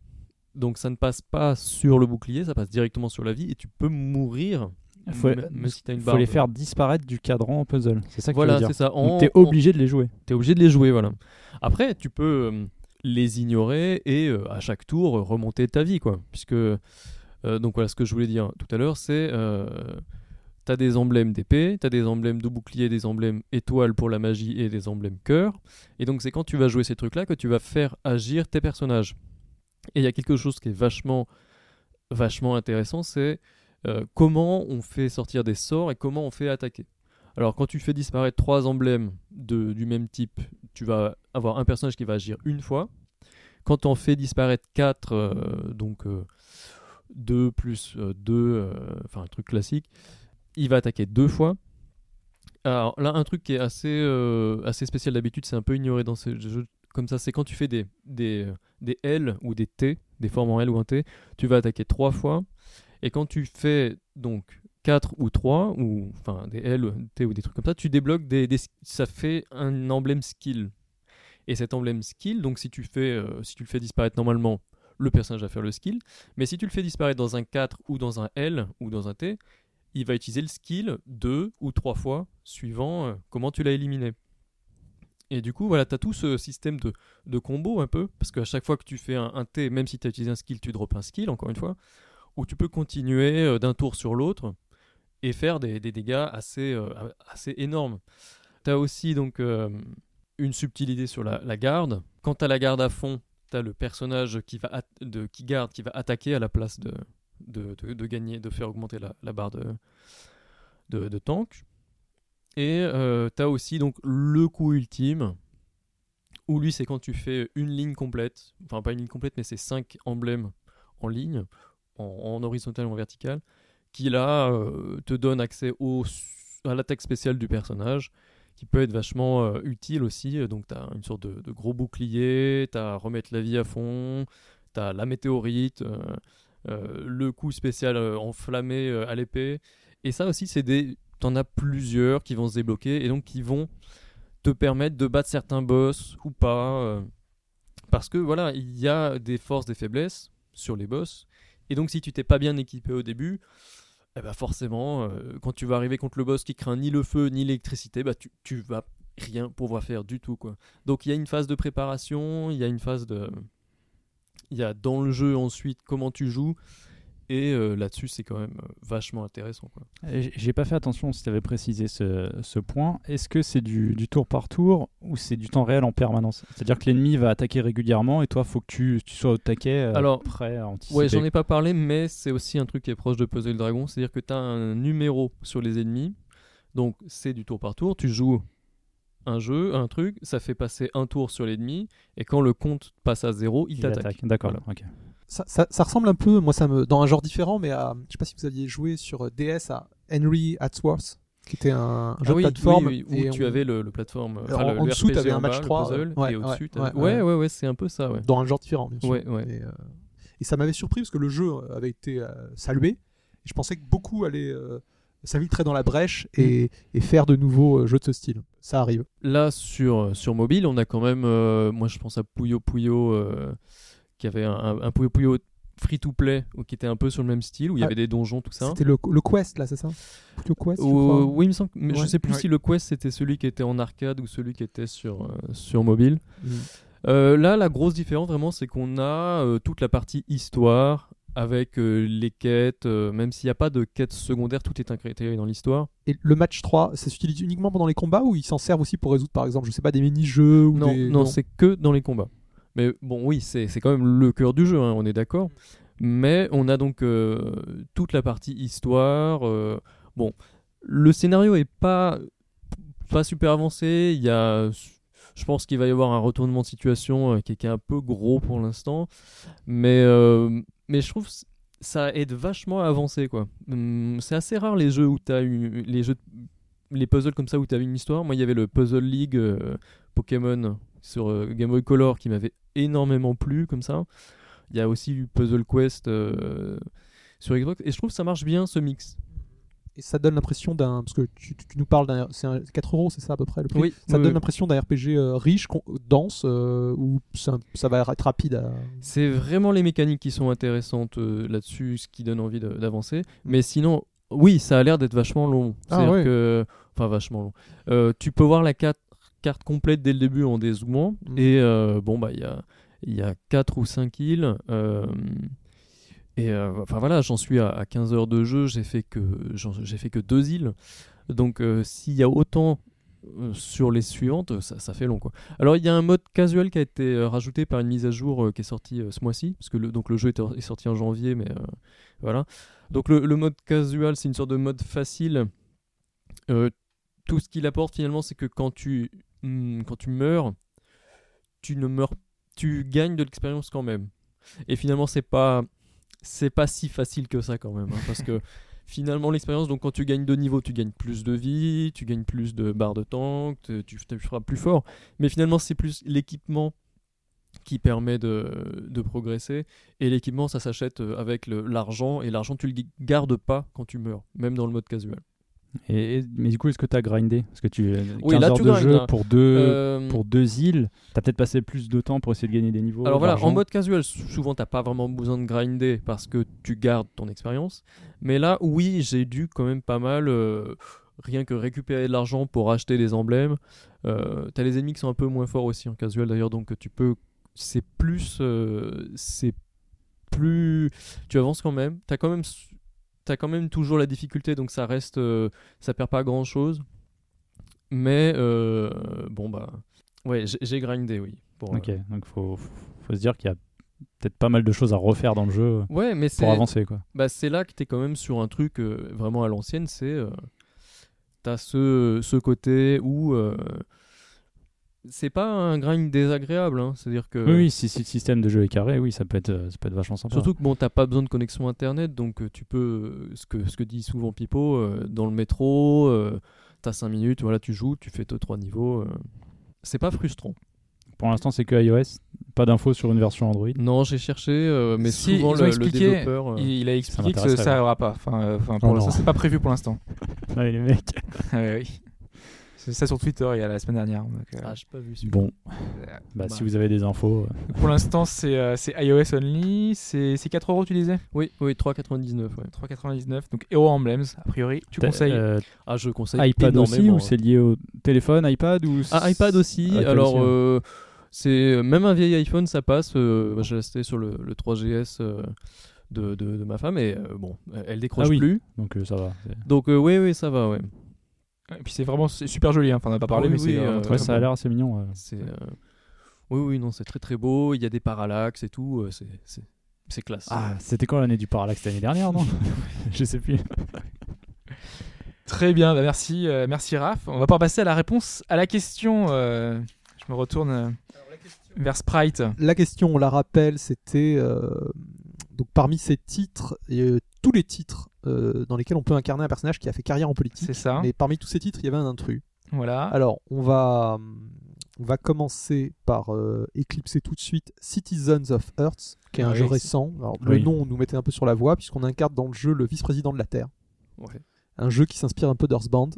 Eh oui. Et qui est pas, moi, je- que je trouve pas mal du tout. hein. Je, je sais qu'il a été. euh, je l'ai- je l'ai je l'ai démarré un peu sur PS4 et j'aime bien, j'accroche. Moi, j'avais Vous- pas été emballé par C'est toi qui avais fait un retour sur la démo un petit, ouais, un petit retour. Mais justement, c'était juste sur la démo parce que j'avais pas. Je me dis, est-ce que j'achète ou pas? Et moi, ça m'a pas totalement convaincu. J'avais un peu peur que ce soit un peu répétitif. Et le style, surtout. Moi, je, je trouve que je suis pas fan. D'accord. Mais pour continuer, moi j'attends juste un patch parce que le, le jeu me plante euh, régulièrement Ouais. et sur toutes les versions. hein. Et, mais ils font un patch là, donc euh, voilà.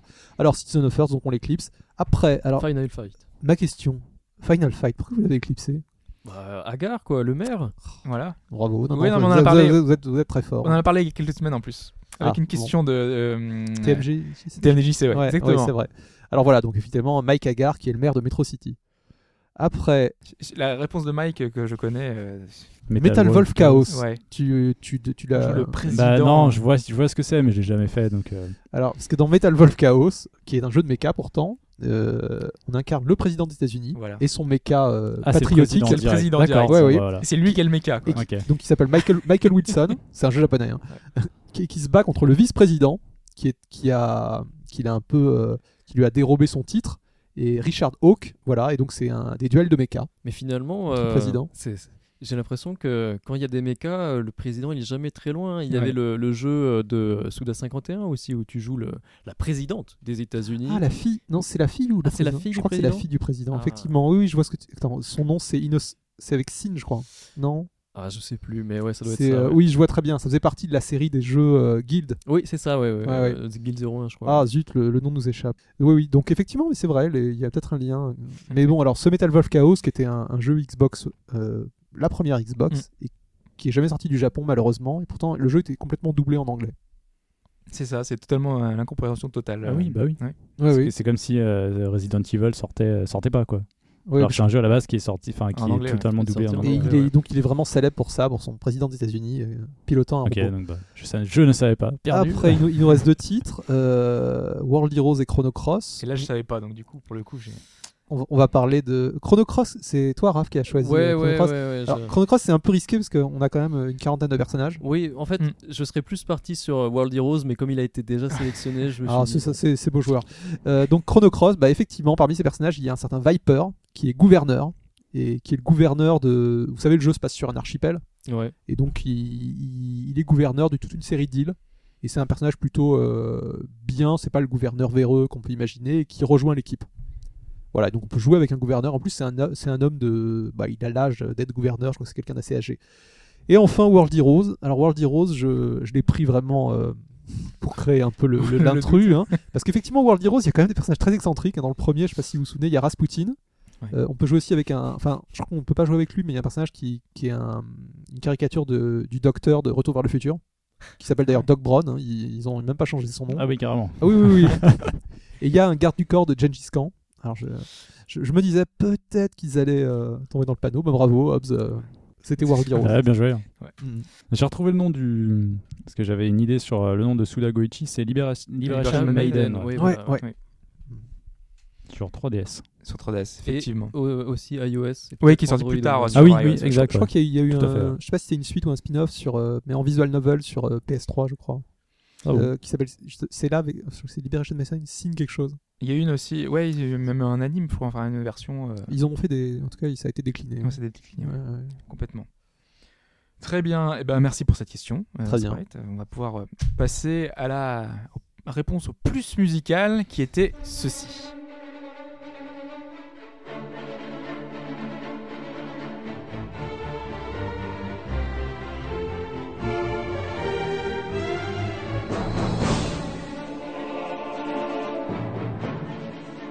Et ceci, c'était un jeu que j'apprécie particulièrement. Encore un Encore un. Puisque je l'ai déjà dit souvent, c'est mon jeu euh, préféré de tous les Supreme temps de Toy. Story. Pas Supreme Commander, c'est Total Annihilation. Je sais qu'il y a Oncle Fernand sur Twitter qui était en train de, de dire euh, je, je- je suis fou, j'arrive pas à trouver. Et effectivement, donc euh, c'est un titre euh, qui est euh, extrêmement connu, hein, qui est euh, Jérémy. dans le- Jeremy Soule, voilà exactement. Ah, c'est Jeremy Soule. d'accord. Voilà, qui a composé les musiques de Skyrim et de tant d'autres jeux par la suite. Elder- Je dirais tous Ouais, les Elder Scrolls, crois. ouais, ouais. effectivement. Enfin, à partir de Morrowind. donc, Morrowind, euh, ouais. Voilà. Euh, qui a fait euh, les Guild Wars, enfin, des tas de, de, de BO extrêmement, euh, extrêmement intéressantes. Voilà, et euh, Chine n'étant pas là, nous n'avons pas les réponses. Ouais, on a eu un petit problème pas. technique. Ouais. Nous ne savons pas combien de personnes ont gagné, et j'espère qu'il y en a beaucoup. Hein. Euh, ne trichez pas, hein, puisque de toute façon, on aura le- la date, hein, on sait Voilà. que vous avez répondu. C'est. Donc, On, euh, on a arrêté là. là. là, les comptes euh, sont fermés. Ça, ça- ça- ça ne marche plus. Euh, on va quand même passer euh, bah, à l'extrait euh, suivant pour la semaine prochaine. On va quand même rappeler le concept, hein, parce que donc, on passe à un extrait sonore. Parce que là, on, on repart pour une nouvelle saison, donc autant reprendre des- les bases euh, de- de- depuis le début. Donc on va passer un extrait sonore, un extrait musical de quelques, se- quelques secondes, quelques dizaines de secondes. Vous allez devoir retrouver quel est le nom du jeu dont est issu l'extrait. Si vous avez la bonne réponse, vous envoyez la réponse à Shin, S-H-I-N, at hbgd.fr. Donc c'est Shin qui traitera les réponses et euh, vous aurez, il y a des points chaque semaine pour les bonnes réponses.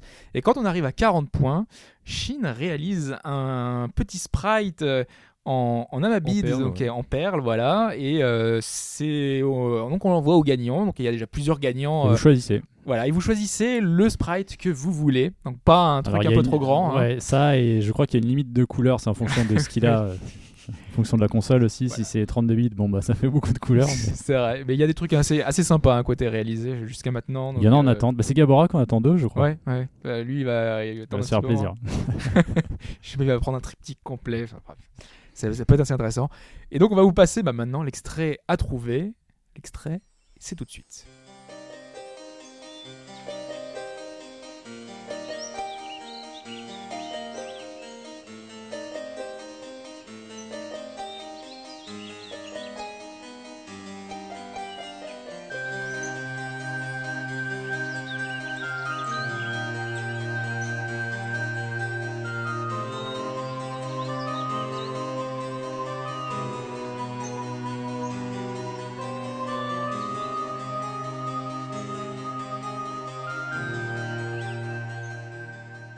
Voilà pour cette semaine. C'est un jeu assez connu. A priori, vous devriez pouvoir trouver si vous y avez joué pour changer de d'habitude. Donc, euh, comme euh, je l'ai dit tout à l'heure, hein, si vous avez la bonne réponse, vous envoyez à shin, S-H-I-N, at hbgd.fr. Vous mettez euh, le nom du jeu et puis euh, un petit mot. Shin sera très content de, de recevoir des petits mots. Euh, ben maintenant, on en a terminé. On a terminé pour cette semaine. Et voilà, Reste- une semaine riche. 4 jeux quand même. Semaine riche, 4 jeux, beaucoup, beaucoup d'actualités, beaucoup de choses intéressantes. Bah, je vous remercie d'être passés tous. Avec plaisir. Vraiment, Sprite, c'était sympa d'être d'être venu pour nous parler en avant-première finalement de, Eh oui. de Codename Steam. Tu- dans, dans le bandeau du titre, tu vas mettre exclusivité. Ça marche à fond. World Oui. Premiere en France. Euh, merci Raph également hein, pour, euh, bah, pour Sonic Runners, euh, pas trop, mais euh, pour, euh, pour euh, Hero Emblem surtout. Ouais, bah, de rien, euh, ça me fait plaisir Et, aussi. et on n'oublie pas les, euh, les habituels, euh, le forum au gauche-droite.fr, Voilà. bien évidemment. Le Twitter, c'est alors c'est at l'underscore est où? Et il n'y a pas d'underscore, c'est pas at. HBGDFR. FR, voilà, c'est ça. Les underscores, c'est sous nos pseudos en fait. Euh, Oui, c'est euh, l'astuce qu'on a trouvé. underscore, c'est la team euh, underscore. On est des underscores partout. hein. Les étoiles sur iTunes, continuez, pas que des étoiles, hein, des Si- commentaires. euh, Si vous aimez, évidemment. Envoyez des emails euh, à Hobbs si vous voulez. euh, discutez directement avec nous sur Twitter, ça marche plutôt bien. Alors pour débattre, c'est pas le c'est pas le lieu Ouais, optimal. 140 caractères, c'est pas beaucoup. Mais euh, venez sur le forum, euh, répondez au- directement au podcast, euh, vos avis, ce que vous voulez. vous n'avez pas aimé, vous n'êtes pas d'accord, bah dites-le aussi. si vous avez aimé la démo d'FF15, dites-le. Ou le système je de combat. pas. hein. Voilà. Je pense qu'ils sont nombreux. hein, C'est quand même une série qui, qui, qui a, qui a beaucoup d'adeptes.